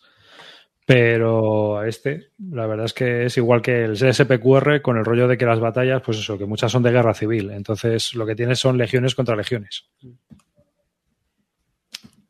Y ya está. No, pero las otras de bárbaros están guays, ¿eh? Son... Sí, sí. Y también te vienes, es que vienen 19 batallas, una cosa así. O sea, esto es que es una barbaridad, no sé, de, de- de contenido. A ellos les compensa, porque en el fondo tú te pones a imprimir y cuanto más imprimes, Claro, por más dinero, más ganas tú. Así que. Hmm. O sea, tú Y son materiales que simplemente hay que revisarlos, no hay que trabajar demasiado en ellos. Hmm. Pues listo. Aquí te vienen eh, el alzamiento de los, de los guerreros romanos, o sea, de los señores de la guerra romanos, las guerras galas, las guerras civiles y la conquista de Britania. O sea, 78 páginas No. de escenarios. No viene Alesia, ¿no? No, No, Alesia no es un, un juego de GBOH. ¿No es de GBOH? sistema- No. No. Comparte muchas cosas, pero es un sistema distinto. Yo lo Sí. estuve viendo alguna vez y es otro tipo de juego. De hecho, se podía haber hecho perfectamente en GBOH, pero es otro, es un juego. es que es un juego. asedio. Es un asedio. No, es que no, no sé por qué pensaba que, que Alesia era GBOH con alguna particularidad. Porque lo parece, salió en su momento, las fichas son parecidas, los factores son parecidos, pero es un juego completamente distinto. Eh, la movida, bueno, pues que esto tiene una carga de reglas que cuando hasta que aprendes a jugar, luego es todo muy intuitivo. Bueno, a mí me resulta intuitivo. Pero sí que es cierto que al principio andas siempre un poco mirando un poco, hay contracarga, hay recepción, hay, hay que tirar chequeo de, de calidad de tropas para cargar. Cosas así que, que tienes un poco de follón. Pero una vez que, que vas pasando todos esos pequeños detallitos, eh, como que a, a mí me parece intuitivo, no sé a ti, la canto. A mí es un sistema muy, muy Sí, natural lo- para mí. Lo hemos comentado una vez, que si yo ahora volviera a jugar a, a GBOH, pues en, en una tarde ya estoy otra vez recuperado con... con No, todo. es que a mí, me- a mí me sorprendió porque me pillé el catafract, tío, me puse a jugar, tronco, y me acordaba, lo último que había jugado eran los juegos de ordenador. Los de ordenador, el Alessandros y el SPQR de ordenador. Tam- También tiene el mismo problema de que tú estás jugando y en cuanto has roto un frente ya mejor levantar o... Es que si se acaba Sí. la batalla, se acaba la Se batalla. acabó la batalla. Ya. De eso se trata. Hmm, O sea, si tú le rompes a un flanco, se acabó.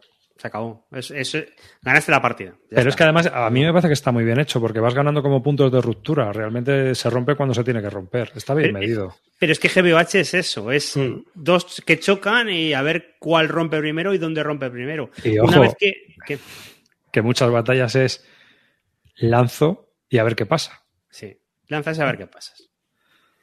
Pero fíjate, lo que, lo que decimos es que yo GBOH lo recupero y enseguida estoy volviendo a jugar. Si yo me pongo dentro de un año a intentar volver a jugar a OCS, no me acuerdo de nada. Ya. De nada. Ya. Joder, dejar al, al pobre OCS tranquilo ya, coño, la verdad, muchos palos. No, hombre, tiene sus. A ver, que tiene. Pero que tiene un peaje muy bestia. Y ahora, si te gusta, es la hostia. Sí. O sea, si tú lo puedes llegar a jugar y lo juegas habitualmente y el sistema lo puedes desarrollar en tu cabeza y aprenderlo.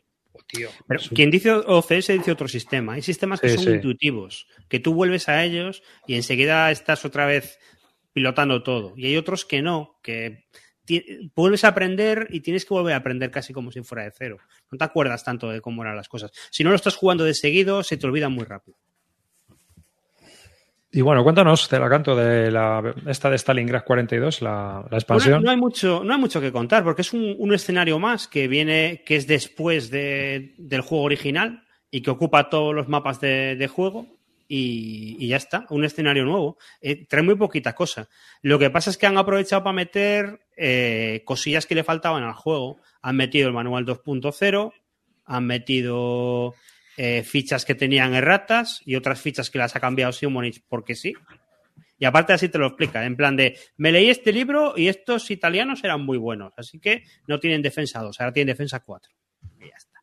Pues y las hojas de vida modificadas y poco más. O sea, quiero decir, si tienes el Stalingrad y esto no va a ser muy caro, cuando llega a tiendas costará 25 euros, una cosa así, pues te lo compras, tienes un escenario más y de aparte te viene las erratas y el manual actualizado. Bueno, pues oye, está bien.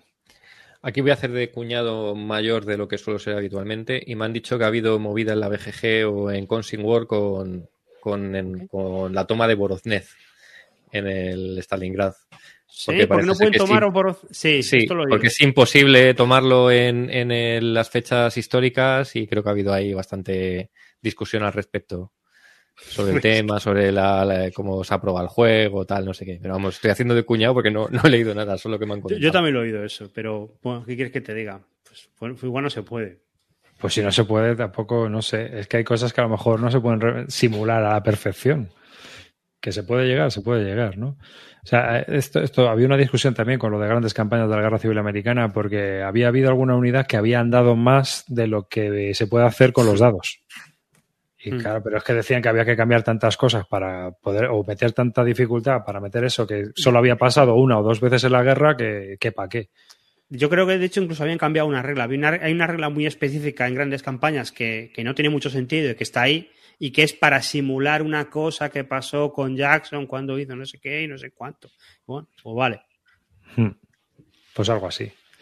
No, entonces, bueno, para tomar Borodnev en el primer turno en la fecha histórica acordada. No sé, bueno, son cosas que hay gente que le cabrea mucho, ¿no? Pero el Chick este que también es diseñador, que es diseñador también de juegos de Holland Spiel, eh, me acuerdo una, una crítica del Deep Valley que decía, por fin un juego de, de Barbarroja donde se puede tomar mints en las fechas históricas. Joder, pues no es, no es, complicado ni nada hacer un Barbarroja decente en Dead Valley, la madre que me parió. es súper complicado ese juego. Súper complicado. Pero bueno, que para eso, que ya ves que siempre, siempre tenemos el rollo ese histórico, ¿no? Que, y sobre todo los napoleónicos de lo que les pasa. Así que, hablando de Napoleón, bueno, este es un juego que nos envió NAC Wargames, que vamos a jugar Río y yo. Y lo tengo aquí también porque, bueno, es una, una eh, novedad que ya comentamos en el anterior programa. Pero bueno, pues lo vamos a probar y lo vamos a jugar, que tiene faroleo y se puede jugar. Se puede jugar en solitario también pero las reglas chulas es para jugar dos y con las movidas ocultas. ¿Se puede jugar tres? ¿También? Eh, creo que sí. Es que, de, hecho me, han dicho que mola más jugar tres que dos. Sí, sí, sí. Sí, sí, se pueden jugar tres. De este, el siguiente que tiene mejor críticas a la larga ha sido el 1807 y el 1806. Pero bueno, vamos a, probar este de Night Wargames y lo veremos. Y también ha salido el Bombmaster Triumph. ¿Eh? El Bombmaster Triumph. Bombmaster Triumph. A ver si lo tengo por aquí el. Aquí tengo el, enlace. Bombmaster Triumph que utiliza un sistema muy similar al juego eh, de Santa Cruz 1727 que salió por Bélica tercera generación y que, eh, bueno, pues el Bombmaster Triumph ahora lo ha sacado Paco Ronco con ese mismo sistema aquí en Aquar Games. Es un juego, yo ya lo he jugado, juego una partida y es un juego con una producción brutal, pero brutal, o sea, impresionante. Ya pondré unas fotos y haremos más historias con él porque tengo varias fotos ahí y que eh, sirve muy bien para introducirse en este mundo de los wargames. Yo es donde mejor le veo, la verdad. es donde el juego creo que brilla. Es un mapa sencillo, es la toma de Sebastopol en 1942 por parte de von Mastein y el ruso pues tiene que, defender y el alemán va a la ofensiva. Eh, es un juego muy dinámico, en una tarde se juega, en dos o tres horitas y bueno, no sé si queréis que hable del más o ya me espero al próximo programa y hago una cosa más en profundidad y hablo mucho más detenidamente un poco de, todo, que yo creo que casi mejor. Pero bueno, es un, un, juego bastante interesante. ¿Tú, ¿Tú, habías jugado al Santa Cruz?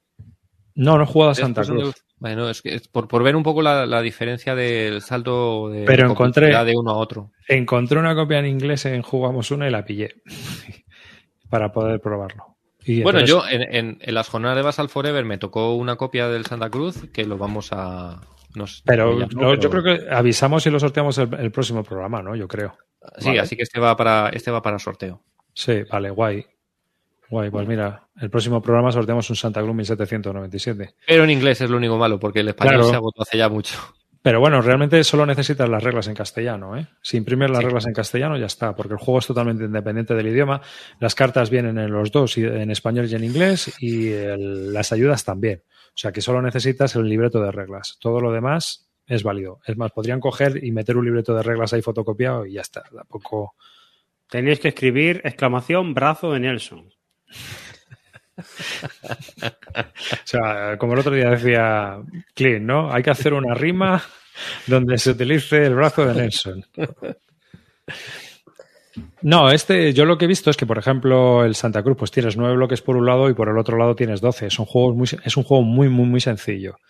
El Bombasting, pues también. Es un juego muy, muy, muy sencillo. No tiene mucha dificultad. Tiene un poco más de complicación porque, claro, tienes artillería, tienes trincheras, tienes un montón de cositas ahí que, que pues te pueden complicar un poco la cosa. Y luego también estaban desarrollando el de, el de la toma de Madrid, el de la ciudad universitaria. Ciudad universitaria, sí. Ese sí que me, interesa a mí. Sí, que lo vi jugar y también parecía interesante. Así que, bueno, ya os contaremos un poco más detenidamente, pero esos son juegos que tal. Y tú te habías pillado de Snafu, hablando de juegos en español, el de Equatorial Class, ¿no? Me he pillado el Equatorial Class, pero no puedo hablar de él porque no lo he probado. Lo tengo para, probar, pero no, todavía no lo tengo. Yo me pillé un Perdón. Lo que digo que el caso que le iba a sacar para enseñarlo, pero es que no lo encuentro ahora, no sé dónde coño lo he dejado. A mí la única cosa que me tira para atrás es que es de Arias en vez de hexágonos y los juegos áreas me gustan menos. Pero el me pide Santander 37, que también me, leí las reglas y me pareció más complejo de lo que parece al principio. Sí, sí, no. es un juego de iniciación. No es el ambón, ¿eh? Es, un pasito, es un pasito más. Sí, sí, sí. No es nada sencillo, ¿eh? tiene sus cositas, vamos. No es, es sencillo, pero tiene sus cositas. O sea que. Bueno, y hemos llegado al gran momento del programa, Calino. Nos tienes que hablar de ese palo de croupier que tienes que utilizar para mover las fichas en ese juego que se llama War Room. Bueno, primero desmiento que sea necesario jugar con palo. Eh, el palo es si tienes un mapa, el mapa grande. Yo no tengo ni palo ni mapa grande, tengo el juego básico. Hombre, pero miento, juego miento, para meterse con lo grande, ¿no? Miento, no lo tengo. Lo entrego mañana a su dueño, a su nuevo dueño. Eh, no, no, no lo voy a poner muy bien, no lo voy a poner muy bien porque, eh, de hecho, espero que esto no lo escuche mi comprador, porque si no se me va a echar para atrás. Pero para mí no hay por dónde cogerlo. O sea, el juego tiene un escenario, un tablero muy bonito. De hecho, dudé si venderlo y ponerlo por aquí. Eh, pero es que es, en serio, es, es que se hace tedioso. El entreturno es bestial. Las decisiones son muy, muy, muy, muy, muy básicas y la capacidad que te da el juego para jugar y divertirte es muy, muy, muy, muy baja, tío. O sea, es que tienes una... Para que os hagáis una idea, un turno se limita... Tiene una cosa que cuando tú la lees dices, bueno, pues tiene una cosa curiosa, que es que tienes una libreta por jugador y al inicio de cada turno tú designas hasta nueve movimientos, dependiendo, dependiendo de tu facción. Algunas facciones pueden mover seis. Eh, nueve movimientos que los determinas antes de saber cuál va a ser la iniciativa del turno y cómo vamos a mover, ¿vale? O sea, quién va a ser el primero, el segundo, el tercero, el cuarto, el quinto, el sexto jugador. Eh, una vez que eso ha pasado, se va con, la producción que tengamos cada país, vamos a poder subastar o poner pasta de esa producción para poder elegir el turno en el que queremos jugar. Y a partir de ahí se empiezan a hacer los movimientos. Esos movimientos eh, van a espacios eh, en función de si son de tierra, lo típico. Si son de tierra, pues vas a poder mover uno. Si son de mar, vas a poder mover dos. Movimientos aviones, movimientos de barcos, movimientos de lo que sea. Decides nueve movimientos en un papel y luego esos movimientos en orden de turno se van haciendo. Y se hacen todos. Es decir, jugador 1, nueve movimientos. Jugador 2, nueve movimientos. Jugador 3, nueve movimientos. Jugador 6, ha muerto ha muerto cuando quiere jugar. O sea, es insufrible la, espera. Eh, además es que el juego, a menos juegas con la mitad del tablero, que dejar el cacho sin montar es como un poco lamentable. O sea, juegas con, con unas áreas de terreno, no llegas a montar el mapa completo y es como que le falta algo al juego. Eh, y luego que, que, que, es que no tienes decisiones, que es que tiras cuatro dados o 200 cuando te toca jugar en función de lo que lleves, se defiende el otro Puedes intentar pasar dejando unidades eh, que eh, tú quieres ir a otro, a otro, espacio, has decidido ir a otro espacio y tienes unidades adyacentes que te impiden moverte, pues bueno, dejo unas cuantas ahí que hasta un número de unidades que te y permite que el resto sigan pasando. Entonces al final dices, un puto Risk, pero mucho peor. Es que el Risk es mejor. yo juego un Risk mucho más a gusto que esto. Pero Calino, ¿puedes tomar canchapka? Puedes tomar lo que te dé te venga en gana. O sea, para compararlo con el RIS tiene que haber canchanca. Eh, o sea, es que no tiene más. Es que os, he, os explica el juego. Y todo esto, pues eso, a medida que vas consiguiendo, eh, veis ahí esos valores que tienen los, los, espacios, son la producción que te da. Si mañana entras en Ucrania, pues vas a tener cuatro de, pues no sé si es petróleo el blanco, uno de no sé qué, tres de no sé cuál. Añades esa producción a tus, a tu, a tu tablero que tienes a la derecha, eso que veis ahí de los, de los rusos a la derecha es, es la producción y cuando te toque gastarla la gastas invirtiendo en diferentes cosas. Turno 1, muevo las 200 unidades. Turno, eh, una vez que todos hemos movido, combatimos. Eh, ¿Qué queda en pie? Se queda la producción de esos países. Siguiente turno. Así hasta, hasta, que, hasta que muere uno físicamente y gana la partida del rival. Bueno, vamos a contar un par de cosas porque yo creo que es un poco interesante primero decir que este juego es de Larry Harris, que es eh, el diseñador de Asis Analysis. ¿Vale? Así que lo que estamos viendo es simplemente un Asis Analysis eh, de Kit Starter. ¿No? Básicamente es lo que estamos viendo. Sí, Porque vemos que realmente este hombre lo único que ha diseñado en su vida es ha ido el Asis Analysis. Con queso Tempest también. ¿Tú has, ¿Tú has jugado al Axis Analysis, Calino? No. Para comparar con este. No, no, no, no.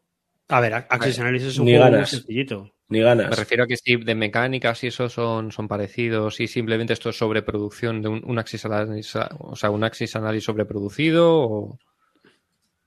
Es que eh, yo creo que el Axis Analysis tiene bastante más recorrido que este. O sea, que creo que es un juego que tiene dos millones de expansiones y demás, ¿no? O sea, que alguien le habla... No, son, juegos, son juegos, es, un Risk. Es como el Risk. Sí. Bueno, bueno, pues es que te digo de verdad, es que me compro mil veces antes un Risk.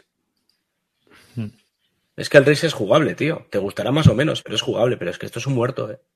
Es alucinante porque, a ver, han sido. Os habéis comprado dos copias, tú una y otra Javi Legacy, y las habéis, vendido en cero coma.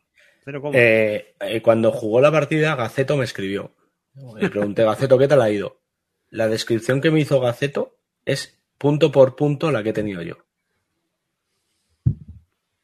Horrible. horrible, ¿eh? No, no puedo decir nada bueno. Yo lo vi jugar en la bellota. Que es bonito. Pues, solo puedo decir que es bonito. Lo vi jugar en la bellota y la verdad es que es, que es verdad que llama la atención. Es un juego que desplegado llama mucho la atención. Además, en la bellota yo creo que tenía la versión grande con el palito y todo. Y, y cada vez que tiraban dados, tiraban lo mismo 25 dados. O sea, era una cosa brutal. Sí,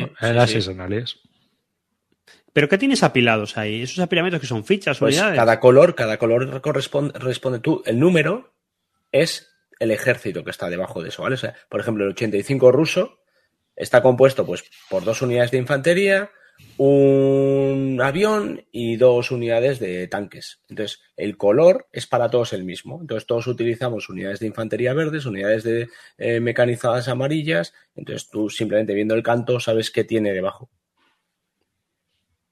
Y lo puedes contar, ¿no? Decir, bueno, pues mira, aquí llevo dos, dos, dos y tal. Sí, de, hecho, de, hecho es lo que os decía. Si la unidad que tiene ahí un 35 quiere moverse hacia, pues no sé, hacia los alemanes que están eh, más al sur de la 73, pues puede moverse, pero si quiere pasar de ella, tiene que dejar tantas unidades como las que tiene ahí el alemán.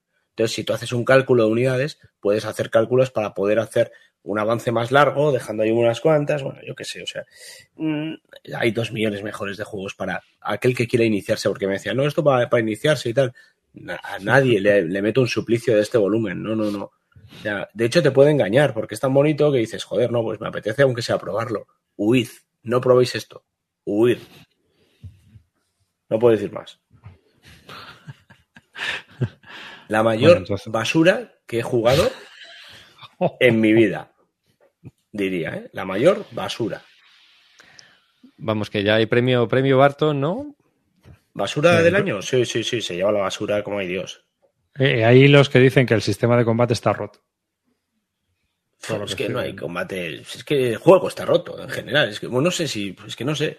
Es que me ha gustado tan poco que es que todo lo que puedo decir no, no hay nada positivo.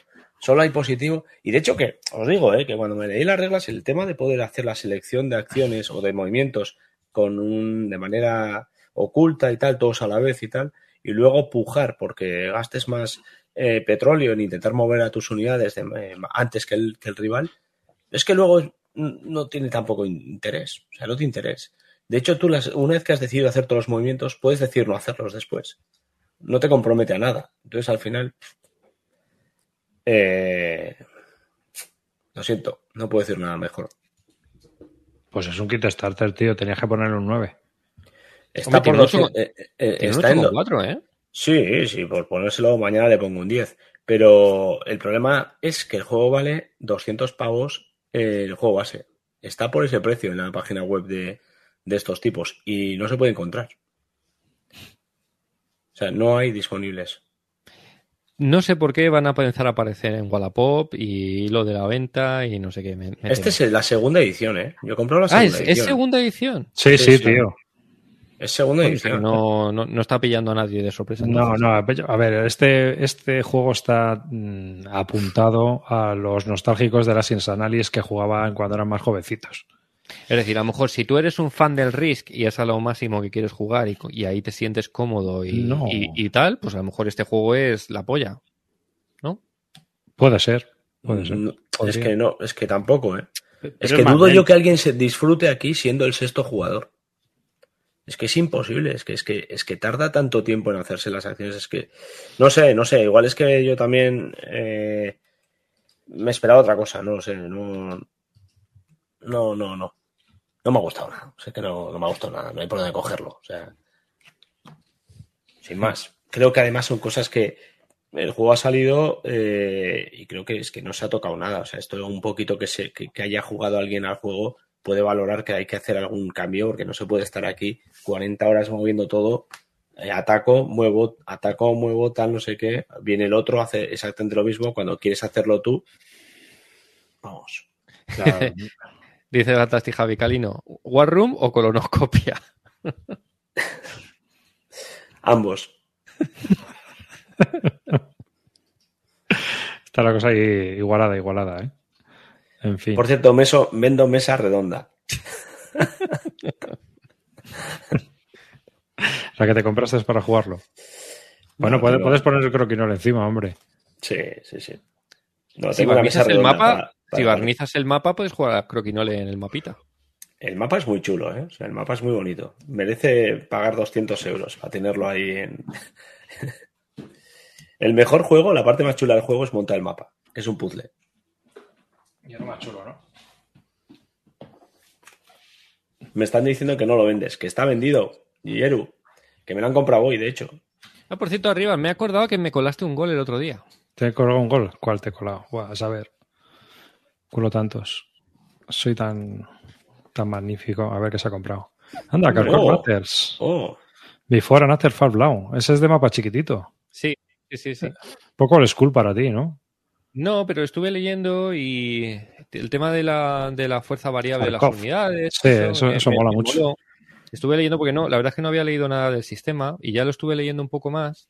Estuve viendo que.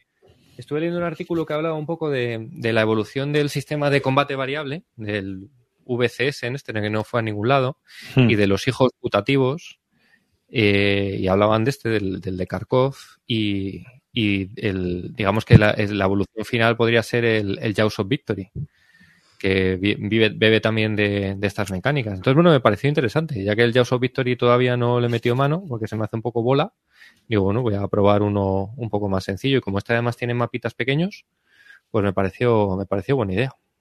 Sí, aparte de que, bueno, tiene tres, como tres mapas. Uno es para engancharle al Fall Blau. Eh, otro es para. A ver, espera, voy a poner aquí una foto para la gente que lo vea en vídeo.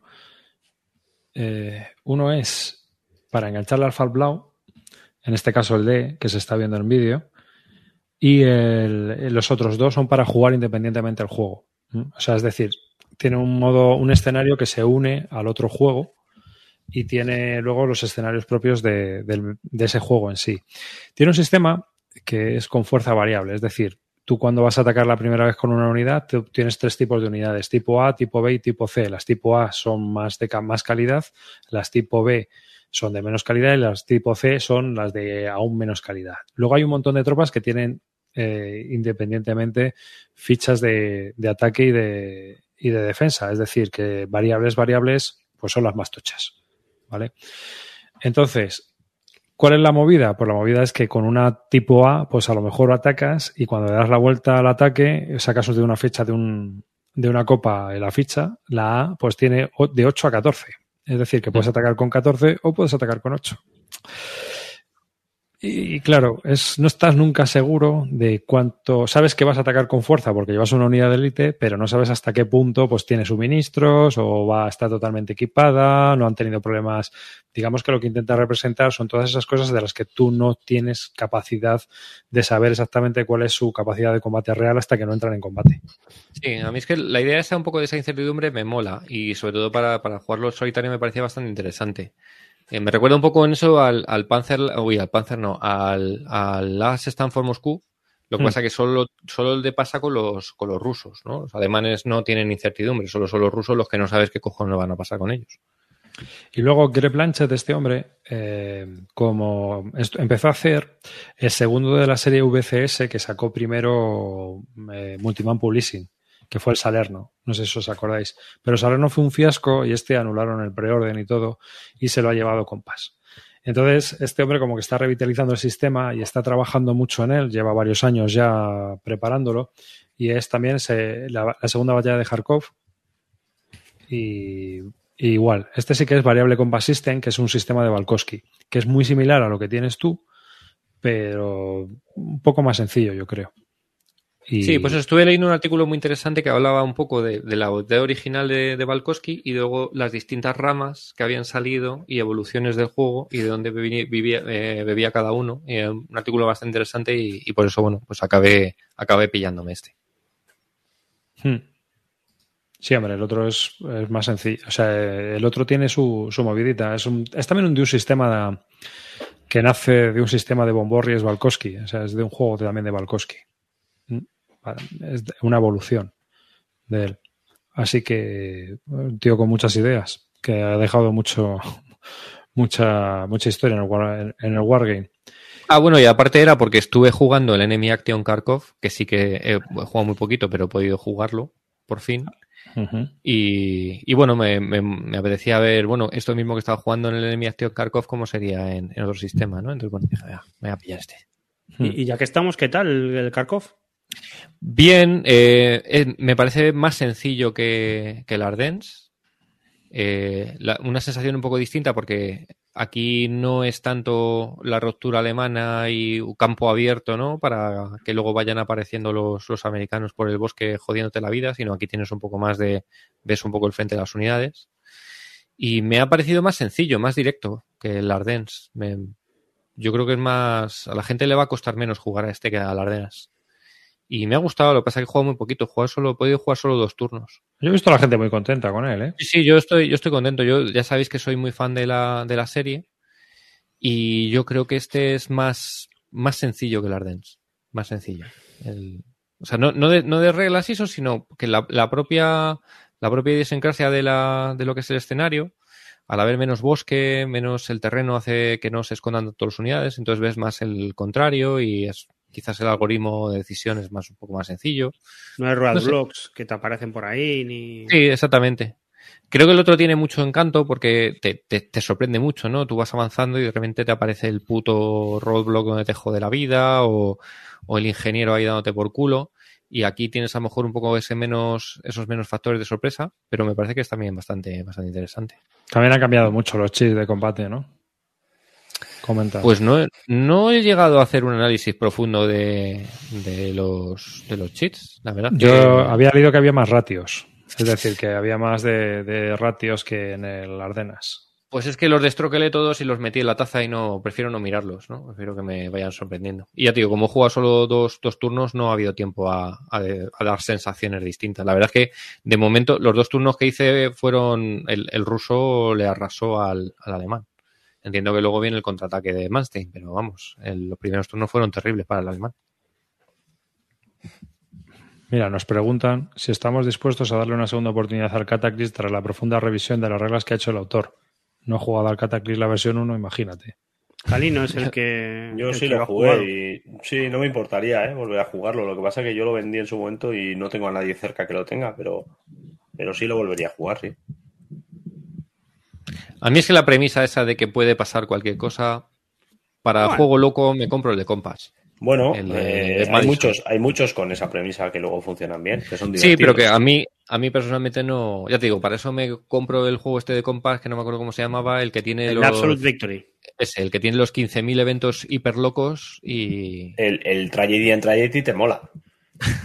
A mí el, a mí el Triumph Tragedy es? es un juego que me gusta. Pues yo me lo está. he pasado muy bien sí, te lo digo, te lo digo como yo también, ¿eh? Yo también, por eso te Pero digo. no es tan, creo, por lo que he oído, no es tan, no pueden pasar cosas tan locas como en el Cataclysm. En el Cataclysm. No, no, no, no. Evidentemente es mucho más bestia lo que pasa. De hecho, a mí me gusta uno y no el otro. Por lo menos no me gustaba lo que había antes, no sé lo que hay ahora, no, ni me, ni me he informado, ¿eh? o sea, no sé. Pero bueno, si le han hecho una revisión profunda de reglas es porque le hacía falta. Que es Estoy lo de acuerdo, sí. Hombre, sí. pero lo bueno es que también el autor ha sido consciente del tema y ha dicho, vamos a poner medios. Sí, ¿no? sí, sí. O sea que, que, yo creo que eso siempre es interesante. Joder, macho, tener un autor receptivo, tío, tía, tú. ¿Sabes? Porque mira, el, había movidas con este, con el de dos minutos para la medianoche, el, ¿cómo se llama? No me acuerdo. Stuart Dos, eh, sí. Dos minutos para la medianoche. No, pero no está. Two minutos. Está puesto. Eh, si no está, es el Blue Water Navy. Sí, ya, ya, ya. Stuart Tonk. Stuart Tonk, pues decían que telita marinera. Era un poco a lo Gilbert Collins. No, que ni escuchaba, ni atendía razones, ni nada, de nada. Pues nada. O sea que eso, que tengas la alguien gente quemada con este juego, ¿no? Un poquito. Por las reglas, ¿Con quiero decir. Con, con el... Sí, es que, es que está todo un poco explicado de aquella manera. Yo no lo vi difícil, pero sí que lo vi. A ver, es que el tema de reglas, tío, es un tema muy complicado. Yo insisto a todos los autores de que os lea las reglas a alguien que no ha tenido nada que ver, ni ha jugado, haya jugado una puñetera partida y os diga, tío, esto no se entiende. Testeos ciegos, por Dios, sí, sí. O sea, Siempre. Buscar a alguien da... que os haga un testeo ciego dadle el juego a alguien y no estéis cerca suyo y que lo juegue sin vosotros al lado, porque ya hemos visto muchas experiencias pero, de que no. Pero no. es que muchos. O sea, hay ratas muy a ratas. Entonces, eh, la, esa prueba es importante, tío. O por lo menos que solo esté eh, alguien pendiente del tema y no sea el autor. Es que el autor no tiene que estar en medio, porque si te lo explica el autor, la hemos cagado. La hemos cagado. Porque luego, cuando alguien vaya a intentar jugarlo en casa, no va a estar el autor, ¿no? Bueno, pues entonces. Llegará el día en que la portada venga el autor, el, el editor, el diseñador y el, y el. Mira, una figura, una figura que a mí me parece súper importante es el desarrollador. El desarrollador, sí, sí. Es más, eh, eh, GMT los pone ya en la portada. Sí. Sí. Desarrollado por Alan Ray. Y en, en MVP también, mira. No sí, me había fijado, no me había fijado nunca, tío. Sí, sí. Sí, sí, sí, Game, sí, sí, sí. Game Developer, Dinesic. Sí, sí. sí pero bueno, caso es el mismo que el autor, pero, bueno, pero sí, viene sí. Game Developer. Oye, ya, sí. No, pero mira, Hecho por mí, diseñado por mí. Eh, ya. Y en GMT ha pasado de todo. Hay, hay, series que ahora las lleva el desarrollador. La de Men of Iron, desde cuando se murió Berg, sigue el, el, Ralph Shelton, que es el que estaba. Y ahora es el que lleva el juego. Claro. Hmm. Por eso te digo que, es importante que, eso se vea. Y claro, el tema está en que el juego pues, es un poco difícil de explicar. Y es cierto, se pueden dar situaciones, se pueden dar cosas que no vienen muy bien tipificadas. Entonces tienes que tirar un poco a los Fields of Fire, pues tiro para adelante. Pero claro, eh, cuando es en solitario eso es muy fácil hacerlo. Tiras un dato y a tomar por culo. Pero cuando estás jugando contra otro y te estás jugando los puntos de victoria, la cosa cambia, ¿eh? En fin, que es la movida. Así que a ver qué tal. Eh, que ahora había presentado una campaña de Kickstarter, ¿no? El, bueno, va a presentarla con el autor del, del Europe in Turmoil sobre las guerras del Peloponeso o las guerras Ah, de médicas. ¿Está metido él también? Sí, es, es que él es el director del proyecto en Kickstarter. Vale. Vale. Espera, que Yo, lo voy a es- buscar. mira, yo que estuve jugando bastante al Europa Turmoil este verano, casi fue lo que más jugué. Eh, el tío, en las notas de diseño del Europa en Turmoil, es cierto que ya hablaba de que él quería hacer un juego de las guerras del Peloponeso y que era lo que en realidad a él le molaba. Así que, hombre, pues yo le doy un crédito. Yo tengo mucha curiosidad de este tío de saber si realmente el Europa en Turmoil le salió de chiripa o el tío es bueno, porque no, no lo sé todavía. No hay Joder. muchos, por cierto, no hay muchos juegos de la guerra de Peloponeso, ¿eh? ¿No? De, de nivel así. O sea, no, no de nivel de batalla de tácticos, pero ¿qué juegos hay? Hay uno antiguo de Clash of Arms, el Epic of the Polynesian War, está el de... El de Mark Herman, que es solitario, pero. Sí, el de Herman Solitario y está la Atenas y Esparta, está el, el Helenes y no sé qué más. Este va a salir por por Dracoideas también. Lo va a sacar Dracoideas. Lo comentó Javier Romero en el canal de Telegram de, de Bisbélica. De uno a dos jugadores, dos a tres horas de duración. Y bueno, tiene pinta de ser un CDG ligerito con minis y muy pintón. Mm.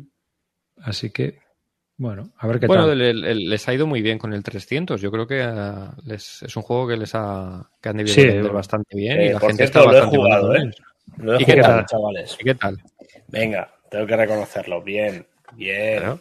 bien. Pero no es, no es un juego que me, que me Joder, compraría. es un juego para 15 minutos, tío. Es el equivalente piscinero de un Sí, sí, sí, sí, totalmente.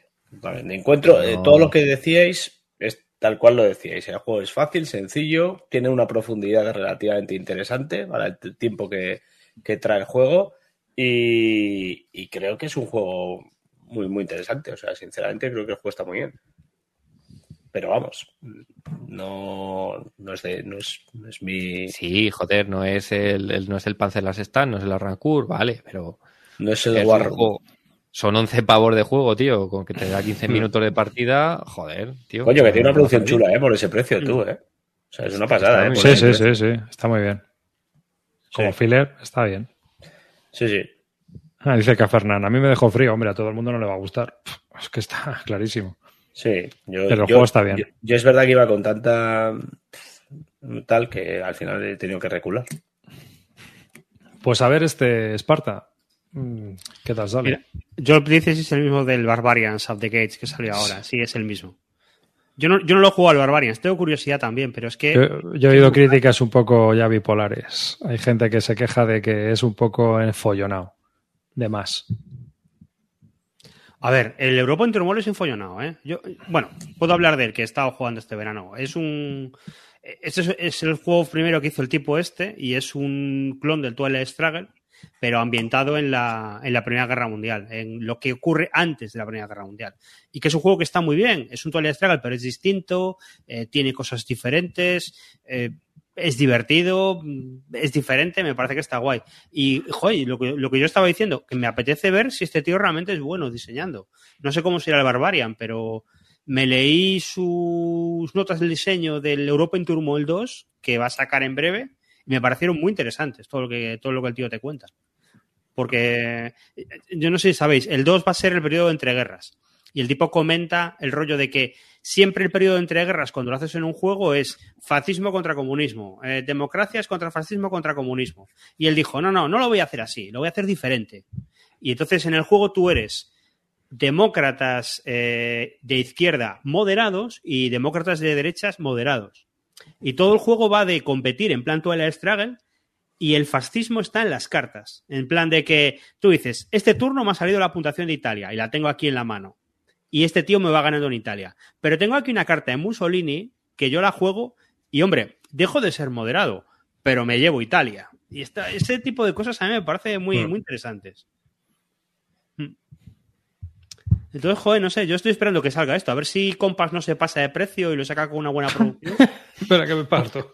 Que- que a ver si me da A ver, creo que lo va a sacar con mapa montado, igual hacen China, igual son 60 y no 80, pero en fin, Yo, yo que tú pensaría los 90 pavazos, como ha salido el Barbarian. la leche. Si el Hostia, Barbarian que- ha salido 88 pavazos, piensa tal- que no el- va a qué tal- bajar ya. ¿Qué tal el, el Barbarian? ¿Alguno sabe algo? Yo he oído malas críticas. Sí. Sí, muy enfollonado. Es lo que he oído yo. No sé, Agustí Barrio, lo que comentó en el vídeo. En ese vídeo no lo he visto. A Agustín, a Agustín le estaba gustando. Mm. Bueno, no sé. Yo ya a gente que he leído que la sigo o había comentado eso, que, que demasiado aparatoso. Que el juego muy enrevesado y que con muchos detalles que no vienen a cuento. Y que intenta meter un espacio temporal muy grande donde pasan muchísimas cosas históricamente en algo en un juego de tres horas o cuatro o cinco, ¿no? Y que no, que eso no, no hay eventos suficientes para, para demostrar todo lo que pasó y cómo, cómo fueron pasando las cosas. No sé. Eh, No os puedo decir más. Yo es lo que he leído. No, el- el- es el estilo del tío también, ¿eh? porque el Europa en turno es muy aparatoso. Tú empiezas a jugar y hay que pegarse con el manual, hay que pegarse con las reglas y con los iconos y con los cheats malos y con mil millones de problemas que tiene el juego de producción. Lo que pasa es que rascando, rascando, hay un juego bueno debajo. pero hay que pegarse con él. Pues a lo mejor aquí te pasa lo mismo. Que hay un buen juego debajo, pero hay que Hay que rascar. pegarse. Entonces, a lo mejor mm, puede ocurrir que tú lo pilles de primeras y haya gente que diga, hostia, tú, macho, esto aquí hay que picar, ¿eh? Es que el Europa tiene cosas que si tuviera un desarrollador, como estamos diciendo, en Compass, el desarrollador lo coge y le dice, no, no, esto, esto así no puede estar, tienes que cambiarlo para que sea de otra forma. Si os oyera el dueño de Compass, el otro día Ah, montó una. Uh, Ya. la que montó, madre mía. Vaya pero bueno, puedes patalear lo que quieras, pero no tiene sentido. O sea, es que. No. De todas maneras, el tío este monta, monta una de estas cada dos por tres. Que lleva muy mal las críticas. Y además, cuando le, le- le- alguien le critica, eh, salta y acaba metiéndose con GMT siempre. Yo tiene ahí lo de GMT y dice: "Pues, ¿Cómo que yo no sé qué juego tal? ¿Y el Pacific War qué? La- no sé cuántas erratas del Pacific War, no sé qué, no sé cuánto. ¡ah! Y se puso media hora de despotricar el tío cada vez que, que tiene, que tiene follón. Eh, hablando de juegos nuevos, otro que me ha llegado, que bueno, no es que sea un Wargame tampoco, pero bueno, lo que. El Resist, ¿os suena? Mm, sí, sí, el- sí. sí, sí. Yo tengo que ir a Sí. recogerlo todavía, no he tenido tiempo. Pues yo lo he jugado un montón y está muy bien, la verdad. Me, me ha llamado mucho un juego solitario en el que gestionas una mano de cartas que representan bueno, unidades o, o bueno, una Personas. parte de sí, personas de eh, republicanas que intentan frenar o, o poner trabas a los nacionales en diferentes eh, lugares emblemáticos de la de la guerra civil, ¿no? Entonces, No, bueno, pues, esta, no te has enterado. Esta ¿Cómo la- que no? eh, Esta es la resistencia, son los maquis, hombre. Sí. Ah, sí, son maquis. Sí. Sí. Ah, Claro. yo creía que era, yo creía que eran republicanos, tío. Mm, Hombre, Son republicanos son, Hombre, pero, sí, sí, pero- pero- son maquis. Amigo. No, no, no, no, no, no lo sabía, tío. De Por hecho, eso claro. tiene un lado oculto y un lado revelado. Claro, claro, claro, claro, claro, Es ya no claro, puede resistencia. claro, tío.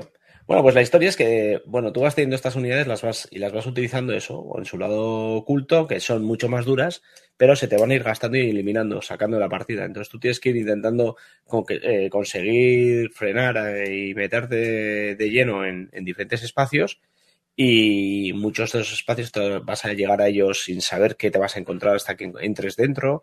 Eh, y lo bueno del juego es que le vas viendo la profundidad. Al principio parece bastante simple, no le ves mucha historia, es un juego muy, muy simplón.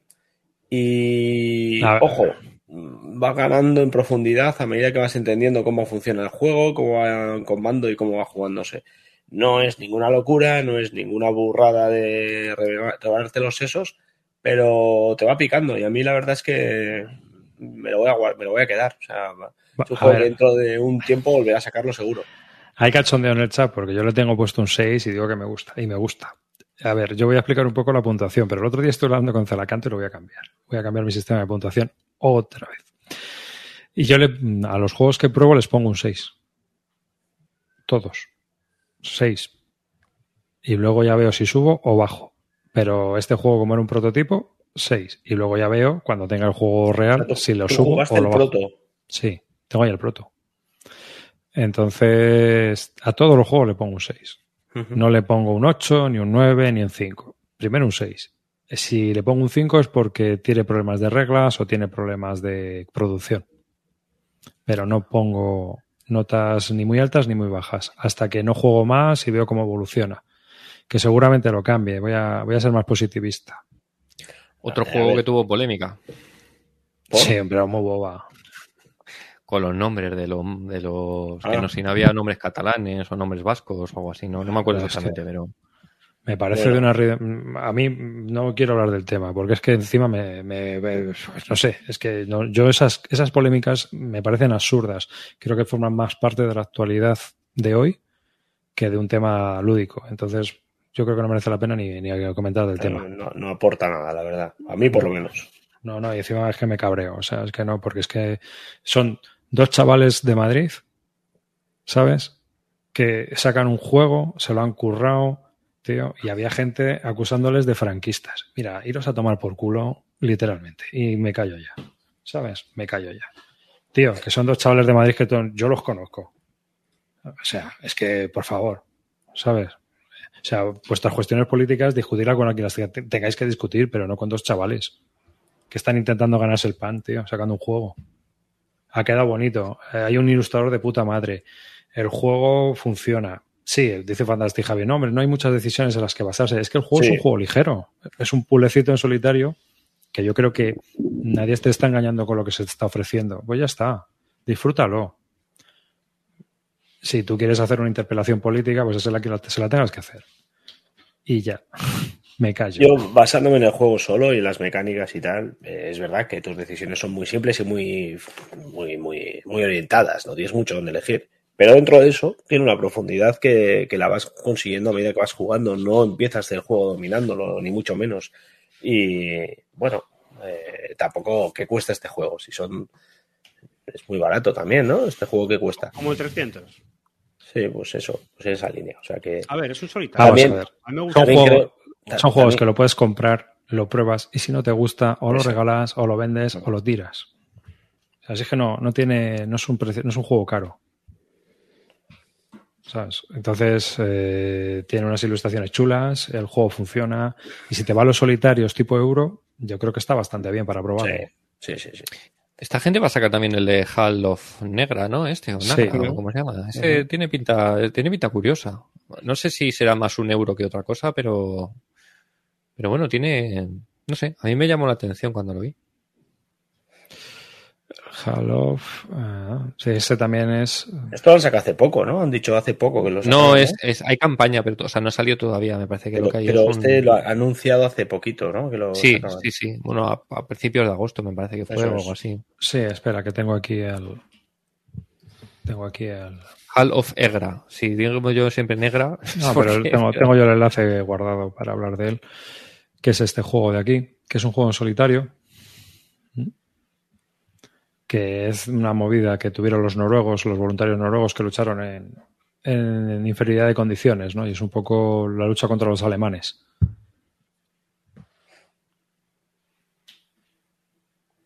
Así que, bueno, pues también. Yo lo que pasa es que con estos juegos al final el problema que les veo es que les veo que son un puzzles, tienen un timing.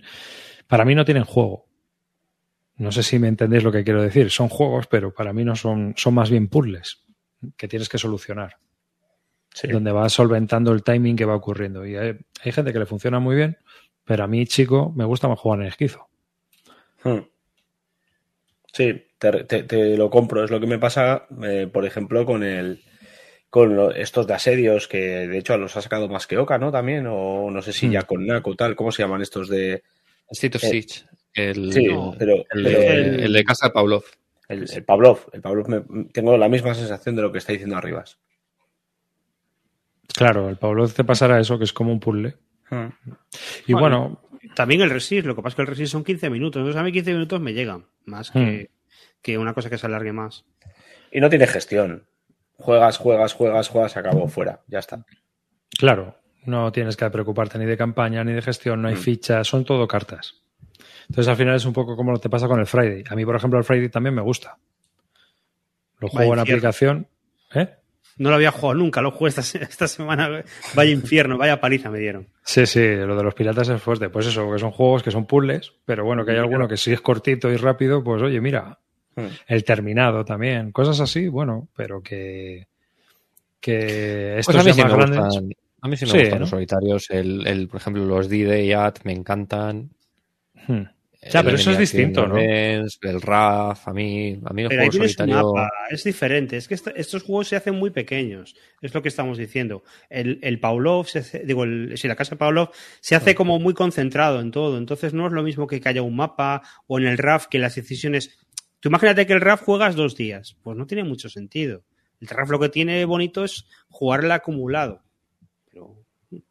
Y luego los juegos estos de White Dog Games, que también están sacando los de Headquarters, pues como que son muy narrativos, ¿no? Esos solitarios. Entonces te Mm. van contando una historia. Es otro rollo. Yo estos, yo es- me refiero a estos que son más euro. En mi caso, pues me llaman menos la atención, pero es una cuestión personal, ¿eh? No estoy diciendo que sean malos, sino que simplemente que a mí, pues es un tipo puzzle que no me llena. Eh, tiene que estar quedar ya poco para el de Napoleón, de White Dog, eh, de la gente de HQ. A, ver qué tal. Sí, a mí la misión sí me gustó. No es un wargame, ya os lo digo. Pero la verdad es que me, me- me tuvo ahí un fin de semana súper entretenido echándole varias partidas. Y luego ya otra cosa que ha llegado el primero, la versión original de 1974 de The Russian Campaign por Compass Game. Menudo culebrón que tiene que haber detrás de esto. O sea, es un poco incomprensible lo que está pasando aquí. Aunque, bueno, yo empiezo ya a hacer cronología y veréis. La versión de GMT, la quinta edición del juego de The Russian Campaign, sale por Cosim Press, que era la editorial que tenía John Cran, que es el dueño de Cosim World, que también tiene otro juego en el P500 muerto de risa, que es el Beer Cloud, de uno de estos japoneses con el sistema de la Victory Loss. Bueno, ¿qué ocurrió? Que eso fue en el año 2017, está el de Russian Campaign en P500 desde el 2017, más o menos, ¿no? Aproximadamente, creo que es así. Si alguien lo puede, no sé si vendrá en, no sé, no sé, pero más o menos sobre el 2017, creo que entró en P500. Pues en el 2018 John Grant entra a trabajar en Compass Games y publican el, primer eh, Signature Edition, el primer juego de, de Sign- Signature Edition con el Red Star White Eagle, que fue el primero que publicaron. No, primero publicaron The African Campaign y luego publicaron Red Star White Eagle. John Grant tiene los derechos de John Edwards. O se los ha comprado o, o ha llegado a un acuerdo con él o lo que sea. Así que todos los juegos de John Edwards tienen los derechos John Grant y han empezado a sacarlos en Compass. Mientras que en GMT pues, ha ido languideciendo la quinta edición. Pero claro, por algún una cuestión de contratos o lo que sea, la tendrá que sacar con GMT. Y aquí andamos. Pero es que es- yo el otro día estuve oyendo a John Kranz en el capítulo que hacen. vi- cada dos semanas hacen un. un no me acuerdo muy bien cómo lo llaman, pero bueno, eh, con el tío este de Compass, que es, es el que se cabrea y monta ahí el pifostio, y, John Kranz es el que se lo presenta. El que le da color al programa. Sí, y es el, lo que estuvieron hablando, y un poco de sentido común también, porque, hostia, en el otro lado. Y estuvieron hablando justo de esto. eh, Salió este diciendo, no, porque GMT no lo tiene, el que está de verdad es el mío. Y, y entonces, bueno, pues alguien preguntó y, y dijo John Crad, bueno, es que son juegos totalmente distintos. Dice, son aproximaciones totalmente distintas. Este es un juego de un mapa, es mucho más sencillo, es la versión original. Y la, la orientación del juego de GMT es un juego ya de dos mapas, mucho más complejo, etcétera, etcétera. O sea, que no es que sea el mismo juego por dos, sino que van a ser, por lo que dijo John Kranz en ese momento, él dijo, dice, son juegos totalmente distintos. Se llaman Vale. igual, Curiosamente- pero son juegos totalmente distintos. Hay un hilo en BGG que de un pavo que dice, si te bajan las reglas de la tercera edición de Avalon Hill, es como todos. O sea, con este puedes jugar a la tercera edición de- del de Avalon Hill, que es la cuarta, que es la quinta. A ver, es que yo no sé qué está diciendo, porque es que lo que va a sacar GMT es una reedición del Russian Campaign de Avalon Hill. El No, pero que a han lo sacado mejor es le han- uno de, uno de Jetco, que es el anterior. Pero Y en todo caso, tú vas a poder jugar, vas a poder jugar al de Avalon Hill con lo que saque GMT, aunque tenga dos mapas. No es un juego mucho más complejo. No, no lo entiendo. Mm, A mí lo que me parece no. feo es que entre el John Kranz a trabajar en. A ver, que yo no sé qué ha pasado, pero que entre a trabajar en Cousin Wall y, uy, qué casualidad, se retrasa el de GMT, se retrasa el de GMT y el mío sale un poquito antes. Ish, que eso Pero es- es que el de GMT languidece porque todos sus juegos están languideciendo en GMT, porque GMT o tiene otras prioridades o yo no sé lo que habrá pasado ahí. No, pero Sí, el porque el este- corte, el corte este- lo pasó este hace corte lo mucho pasó tiempo. muy rápido. El problema está en que aunque tú pases el corte en el GMT, ellos tienen sus prioridades y al final ellos les interesa más sacar el, el Levian Campaign de turno No, que este no porque de van a vender mucho más. Porque lo que, lo que sí nos sacan rápido son los juegos que se quedan cortitos. O sea, los que tardan mucho en llegar al P500, esos no los saca. Pero es que el Russian Campaign fue un pelotazo. Mira, Subió para arriba. Pero mira, el Pacific War con dos mil y pico salió más o menos rápido, pero el, Claro. el Gerso, el Ger, joder, el, el Gers, el Fields of Fire 2, volumen 2, estuvo como 4 o 5 Claro, o 6 pero ahí hay- años hay con, con otras 3.000 o 4.000 pedidos y no salía, no salía, no salía. Y Mr. President. Bueno, y Mr. President ya ni te cuento. Hostia, menudo chochazo Mr. President, ¿eh? Pero mira, ¿cuántas reservas de P500 tiene el Russian Campaign? Espera que lo voy a ver. 1700. 1700, 1700 no son pocas. comenta Fueron Carlos muy rápidas, que, ¿eh? que- que va en función del esfuerzo de su autor por sacarlo. Pero es que este juego ya está hecho, no es un juego nuevo.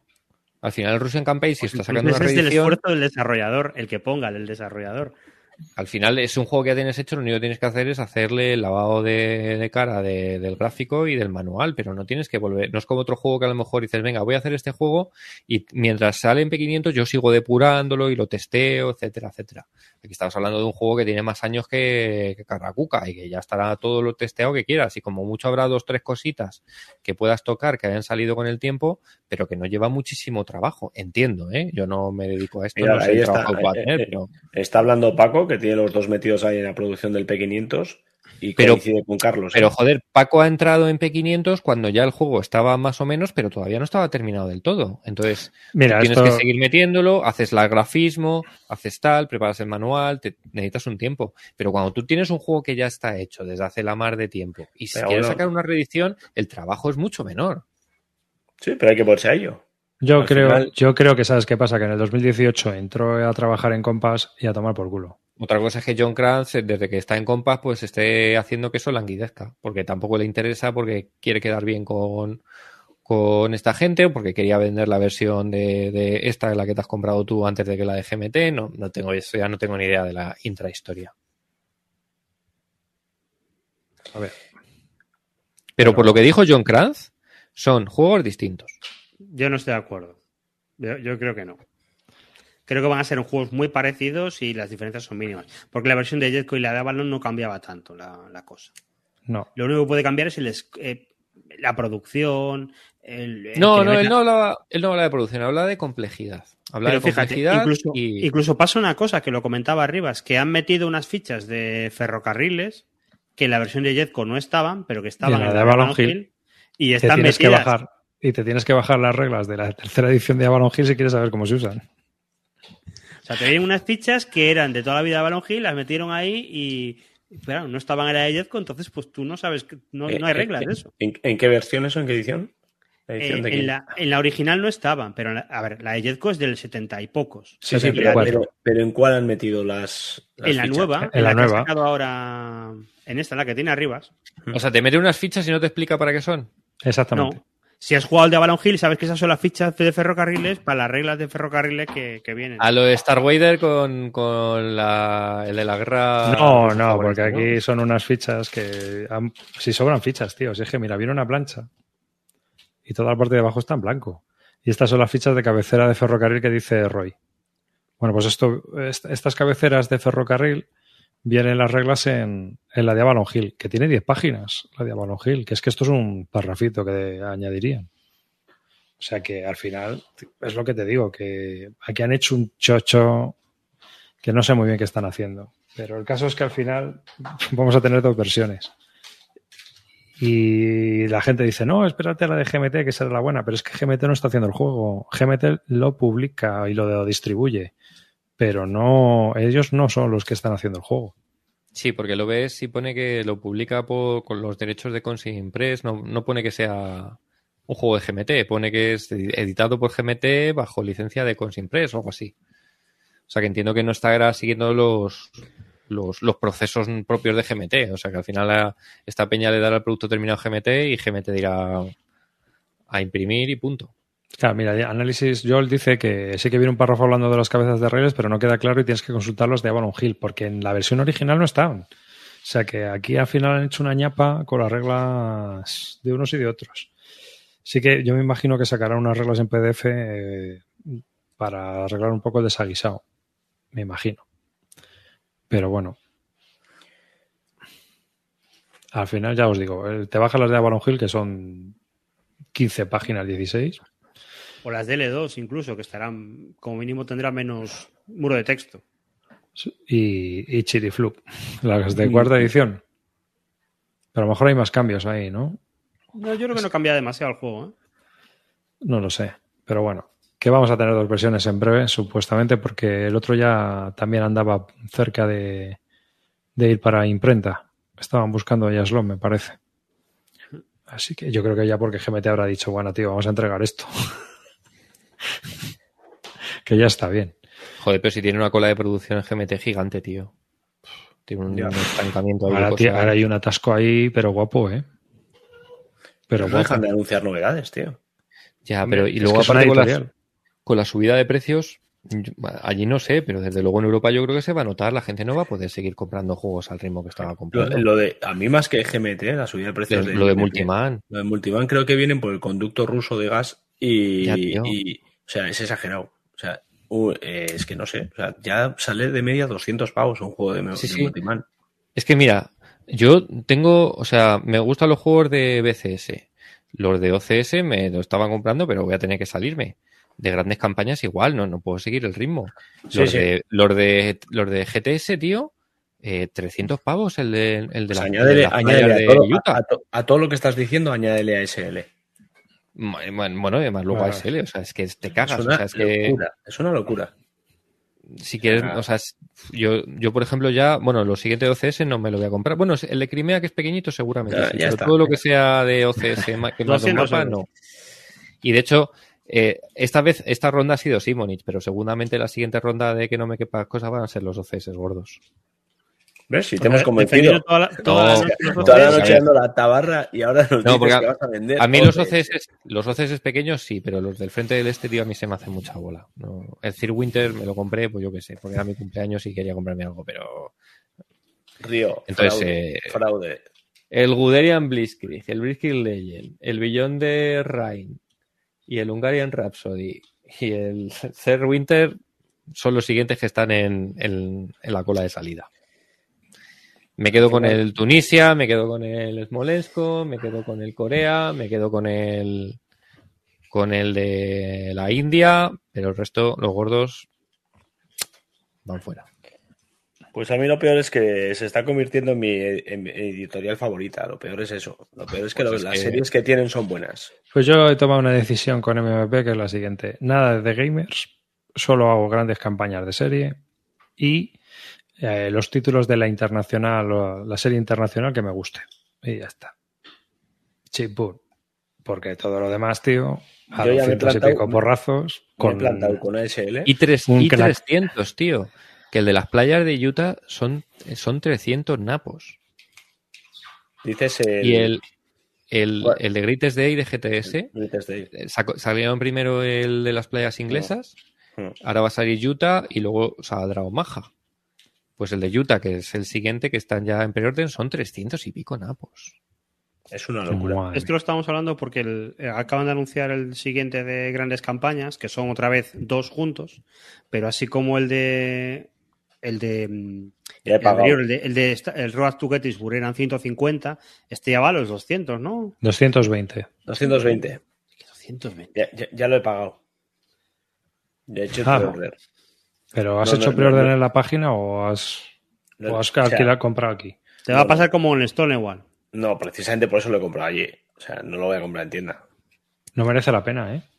No. En, en No. ese sí. Que no, que no. Que No, no, no. tío. Ya te lo digo yo. Yo compro una vez y no vuelvo a comprar más. Mira, eso es absurdo.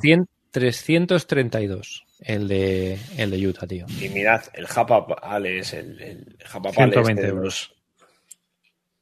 Sí, sí, sí. El- el- Es, una barbaridad. Sí. Entonces lo que digo es que, a ver, no sé hasta qué punto el, el ritmo de venta se va a mantener. Eh, a lo mejor en, ¿Cuál- cuál- en dinero sí, la gente se, irá gastando más o menos a lo mejor lo que se gasta gastando, pero al final se comprará menos juegos. ¿Cuánto cuesta Entonces- la taza? que veo. 15 pavos. 15 pavos. 15 pavos. 5 en preorden, no está cara. Dice Carlos de Nawarrings que qué locura, seguro que a una editorial española no se lo pagabais. A ver, es que estábamos hablando de series y de diseñadores ya muy Exacto. establecidos. Exacto. Igual Y que hay gente, también. igual que hay gente, muy ojo, tochos. yo lo digo, hay gente que cualquier cosa que saque Paco Ronco va a entrar la peña de cabeza.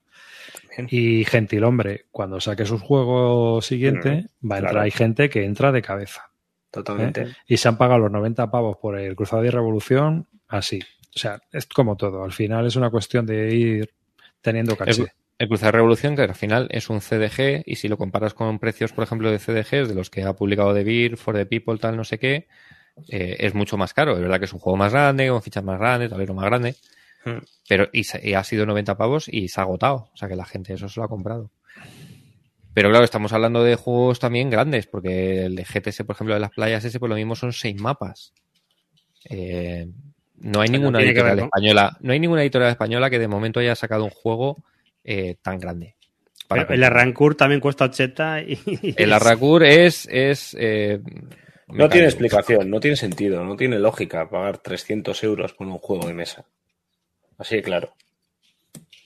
Bueno, no tiene sentido. No tiene ver, sentido. eh, luego esto ya estamos. Estamos hablando de que si tú consigues jugar una campaña de On to Richmond este, no, la vas a, no la vas a jugar. bueno, Bueno, si lo pero juegas, bueno, si, un si la club, ¿por qué juegas no lo bien, jugar? pero lo que no vas a hacer es comprar juegos por probar o por, por leerse el reglamento con comodidad y desplegarlo y ver cómo es. Te Ahora vas a tienes que, comprar lo cuando que vas a comprarte algo, vas a comprar algo atinando mucho más. En lo que No, y si lo vas a jugar. Sí. Claro, yo por ejemplo, lo- el, el último de OCS me lo compré más por coleccionismo que otra cosa. Y ya no, no puedo seguir así. Claro. Sí, sí, tú antes no, tenías una no. serie y querías tener toda la serie. Sí, los tenía todos. eh, digo, bueno, pues algún día me juego un tal. sé. Yo sabía que, que la campaña entera del Winter no me la iba a jugar. Pero digo, bueno, un escenario, un no sé qué. Un día me leo un libro sobre esto y, y despliego el mapa y monto. Me mola. A mí los juegos también me mola mucho por tenerlo por eso, por, por- como algo de estudio. Es decir, si un día quiero aprender algo sobre una batalla, pues despliego el juego, ni siquiera tengo que jugarlo, lo despliego, veo las unidades, voy siguiendo a lo mejor el, el- lo que estoy leyendo en el, en el libro, lo sigo en el mapa. Eh, y por eso muchas veces me mola tener ciertos juegos, pero ya no puedo. O sea, no, no puedo decir, venga, voy a seguir comprándome juegos a 300 pavos pues para no. no. Bueno, pues tienes que afinar el tiro. Claro, entonces te- tienes ya que empezar a decir este sí, este sí, este no. Y, y- y por eso digo que, que- que si GMT sigue teniendo una cola tan enorme y GMT también empieza a meter más precios, no, en Europa al menos no va a poder seguir vendiendo. Va a ser en. Europa, principalmente donde va a haber el problema por la importación. Claro, en Estados Unidos Claro. pues entiendo que vale, pero aquí con la bajada del euro, con los problemas que tal. El- La subida de intereses. Claro, es que es. No- entonces, bueno, cuidado con las editoriales que, tienen una cola de producción gigante, porque lo mismo se encuentran que luego no le dan salida. O, sí, ¿eh? O hay más gente que tiene la pasta y es verdad que los Wargames al final se acaban. Estas tiradas son tan cortas que al final se vende todo, pero. Pero a ver cuántos gretes de Utah se venden en, en España, tío, a 330 pavos. Yo ahora cuando he empezado a mirar eh, esa serie, porque la quiero jugar con Alain y tal, me ha hablado muy bien de la serie y estaba empezando a buscar alguno. Estaba dudando si meterme en el Greatest Day o en, o en el... ¿Cómo se llama el otro? El que hay ahora. Rey su bastón. El bastón. Y, y es que es exagerado.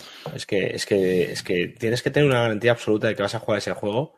También te digo que eso vienen petadísimos de... Bueno, el Race to Bastón quizá no, pero por ejemplo el Sí. Rates D viene petadísimo hasta arriba de cosas, ¿eh? No, no, es que insisto en que no te compres los juegos por cómo están de petados. Que es que yo hasta ahora argumentaba que una serie como Grandes Campañas, está, es- tú pagas por la calidad del contenido, por la calidad del juego, por el testeo, por las horas invertidas en, que un juego bueno funcione y esté bien. Es que ahora estás comprando por ese precio cosas que no están testeadas, que no han salido, eh, eh, este, no están lo suficientemente jugadas y no tienes la garantía de que el juego está bien. Entonces, eh, de- desde el momento que tú estás pagando la misma cantidad que por un grandes campañas, por cualquier otro juego, al final ya mm, es lo que dices. Antes podías ir con los ojos cerrados y comprarte algo que a ver cómo sale. Ahora no. Ahora no. Si está hasta lo. Pero fijaos el de, Ne- el de Weimar, el de la República de Weimar que ha Uf. salido de Exonar. Que son Eso es 140 otra pavos. ¿no? Eso es otra historia, tiene que ver con otros motivos, porque ahora eso está hecho en Europa. Pero eso es porque el editor es así. Yo ya sabía que ese juego iba a ser caro. Sí, sí, lo habíamos hablado, Zaracanto y yo, de que iba a salir por más de 120 pavos. El editor ese, todos los juegos que saca, siempre prefiere sacar tirada muy cortita y muy cara. Y el autor, yo creo que ha sacado este juego en plan por capricho, por voy a hacer este juego y me da igual, porque no, no se lo va a comprar mucha gente. Así que me da igual que lo saque esta compañía. Y esa compañía funciona así. Luego te, te mete mierdas, porque fíjate esos juegos que, como el que va a sortear Clint, el trono de alegoría. Hmm. Y y este juego yo me lo compraría. Este juego si costase 60, 70 euros, hacía el esfuerzo y decía, venga, lo pruebo, seguro Claro. que está bien. Pues mira, ya se ha, ya se ha cubierto el, el pledge. Todo agotado. No, no, es No, que no, verás. No, verás, te vamos a contar la película. Pu- Pusieron el precio a 134 pavos la versión en inglés. Pero había muchos, sí- o sea, se salió en los comentarios de que, hombre, no sé, 124 dólares, 134 euros. Y está hecho, está hecho en Europa, la versión inglesa. O sea, como que no era muy comprensible. La versión americana, la versión europea. Y Muy entonces, comprensible. Entonces han cogido y han bajado a 124 horas, han cerrado el pledge de 134 y lo que están pidiendo a la gente es que se cambie Mm, vale, vale. al pledge de 124 euros. No sé. eh, Una barbaridad. Por ello digo que, que est- estamos en una mala época para. O sea, que nos vamos a encontrar que el, precio, que el incremento de precio va a ser general en todos los juegos. Sí, eso Mucho más en, en- en MMP es lo que más se nota, pero entiendo que GMT también lo, lo tendrá que aplicar. Hmm. Y, y bueno, veremos a ver qué pasa con NAC, que la verdad es que de momento los precios que ha sacado pues han sido bastante comedidos, pero... Mira, ver dice Carlos que lo o- probó y valoró sacarlo, pero que bueno, que al final no, no se decidieron, no les terminó de, de llenar. Maldito sí que andaba diciendo que lo mismo se lanzaba a la piscina. Pues seguro que lo sacan, ¿eh? Estos. Bueno, bueno, maldito, ya sabéis que... Sí, sí, sí, no todo. dudaría, ¿eh? no, no dudo. No, no, no me generaría sorpresa. Seguro que me han contado es un Churchill con más cosas. Seguramente que está muy bien, ¿eh? Porque el diseñador es bueno y, y lo habrá pulido bien. Pero tú te pagarías 134 euros por un Churchill con mejores componentes y un poco mejor. Ya tengo Churchill. Ocho horas de partida. que dura esto? Ocho horas de partida. A cuatro. Sí o sí. Moviendo cubitos. No, yo no. Es que, a ver, el problema no son los precios, el problema es que son los precios para cosas que, que no deberían tener esos precios. O sea, yo es como el, juego este que sacó Martin Wallace hace poco, que tú decías, jo, es que son 120 euros por un juego que es un wargame sencillito de echarte en media hora. Yo a lo mejor me pago 120 euros por un grandes campañas que me voy a tirar día jugando, pero por un wargame sencillito, que es como un war chest, tío, no me gasto ese dinero. Te compras el Warches. Me compré Warches, sí. O cualquier Sí, otro juego parecido. Pero, Sí, lo que pasa es que si antes eh, grandes campañas por 200 pavos te comprabas dos juegos, pues ahora te vas a poder comprar uno. No, pero es que vienen dos juegos. Ojo. Sí, pero... Que en realidad ha subido 40 pavos, ¿eh? Que Pero el es que preorden, yo me- el preorden yo- del, Road to, del Road to Gettysburg eran 180 dólares. Sí, ¿eh? pero mira, sal- pero salió el Road to Gettysburg y el Atlanta y Saguo salieron prácticamente a la vez. Sí, Y uno eran 110 y otro eran 120 o algo así, más o no, menos. la- el precio original eran ciento y pico, como 180, macho. 160, No, no era tanto. 180. Sí, sí, era caro. Sí, Sí, sí. Yo creo que no era tanto. caro. Sí, Era sí, caro, era caro. te lo digo yo.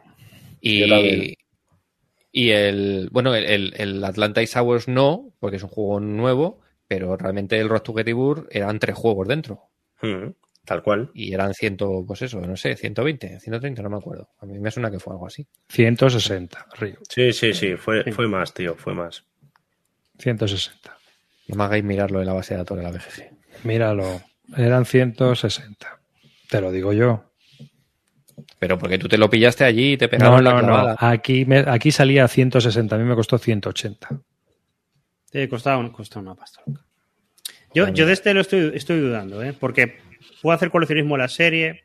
En realidad solo estoy haciendo coleccionismo de los del este. Pero este, como ya es parte final de la guerra, es mucho más complicado.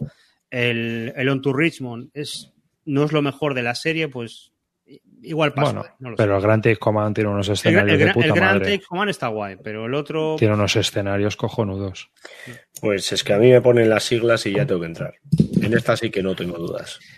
A ver, si el problema está que sí, igual, o sea, si ya más o menos estás metido en la serie, te gusta, tienes en cierta manera de de coleccionismo, pues ya no entras a decidir si esta justo esta campaña te encaja con lo que tú buscas y no, oye, es que tengo ya todos los putos juegos de la serie, la serie me encanta, pues entras. Luego, lo- luego está el argumento de, de gente como Alberto que te dice es que tienes que comprarlos de dos en dos porque esto luego se vende a mucho más precio porque luego no se redita. No, eso es, una- eso es una, un autoconvencimiento de que lo- tu, tu dinero está bien invertido, de que esta serie que tengo aquí a mi izquierda merece la pena porque dentro de cuando yo muera, mi hijo va a vender esto, tu hijo esto lo va a ir quemando en tu pira funeraria, te lo va a ir echando encima todo el cartón y no va a servir absolutamente para nada. ¿Sabéis dónde van a acabar todas nuestras posesiones? En el En la trapero. basura. En la, en la basura. No, albacea lúdico, chavales. En la albacea lúdico. basura. Pero van a acabar en la basura. 145 pagué yo por el Road to Get Evil 2. ¿Tú, ¿Tú no has ido nunca a un museo de estos de pueblos etnográfico? que tienen ahí todas las cosas ¿Y, antiguas. ahí. y cómo ha hecho el museo? Pues de las casas que iban tirando y iban sacando toda la mierda.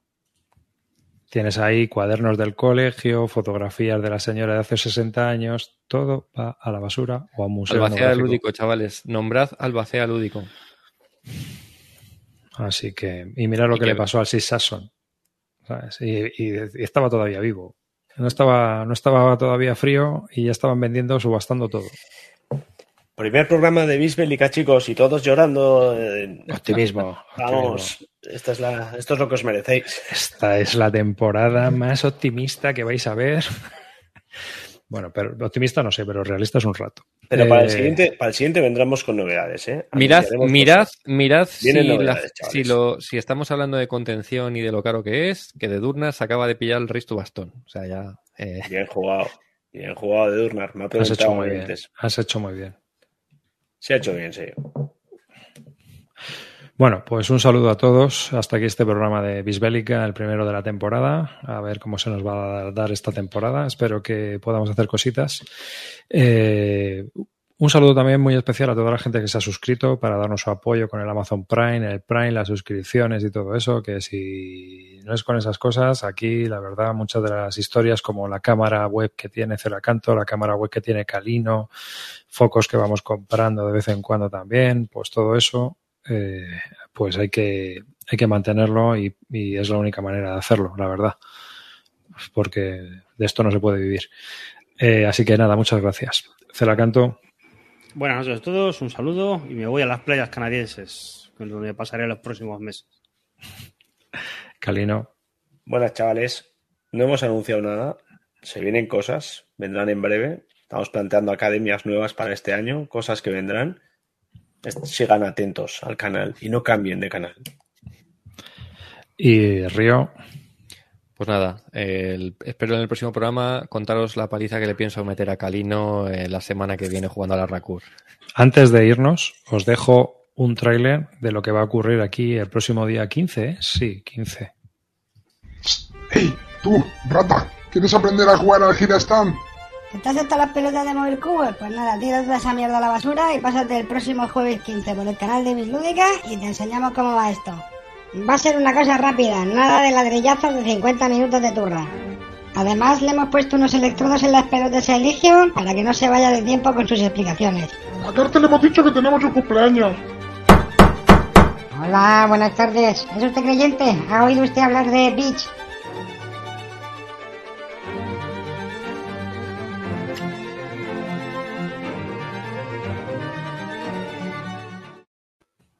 Y bueno, si no lo veis en directo, siempre podéis verlo luego en YouTube. Venga, chao.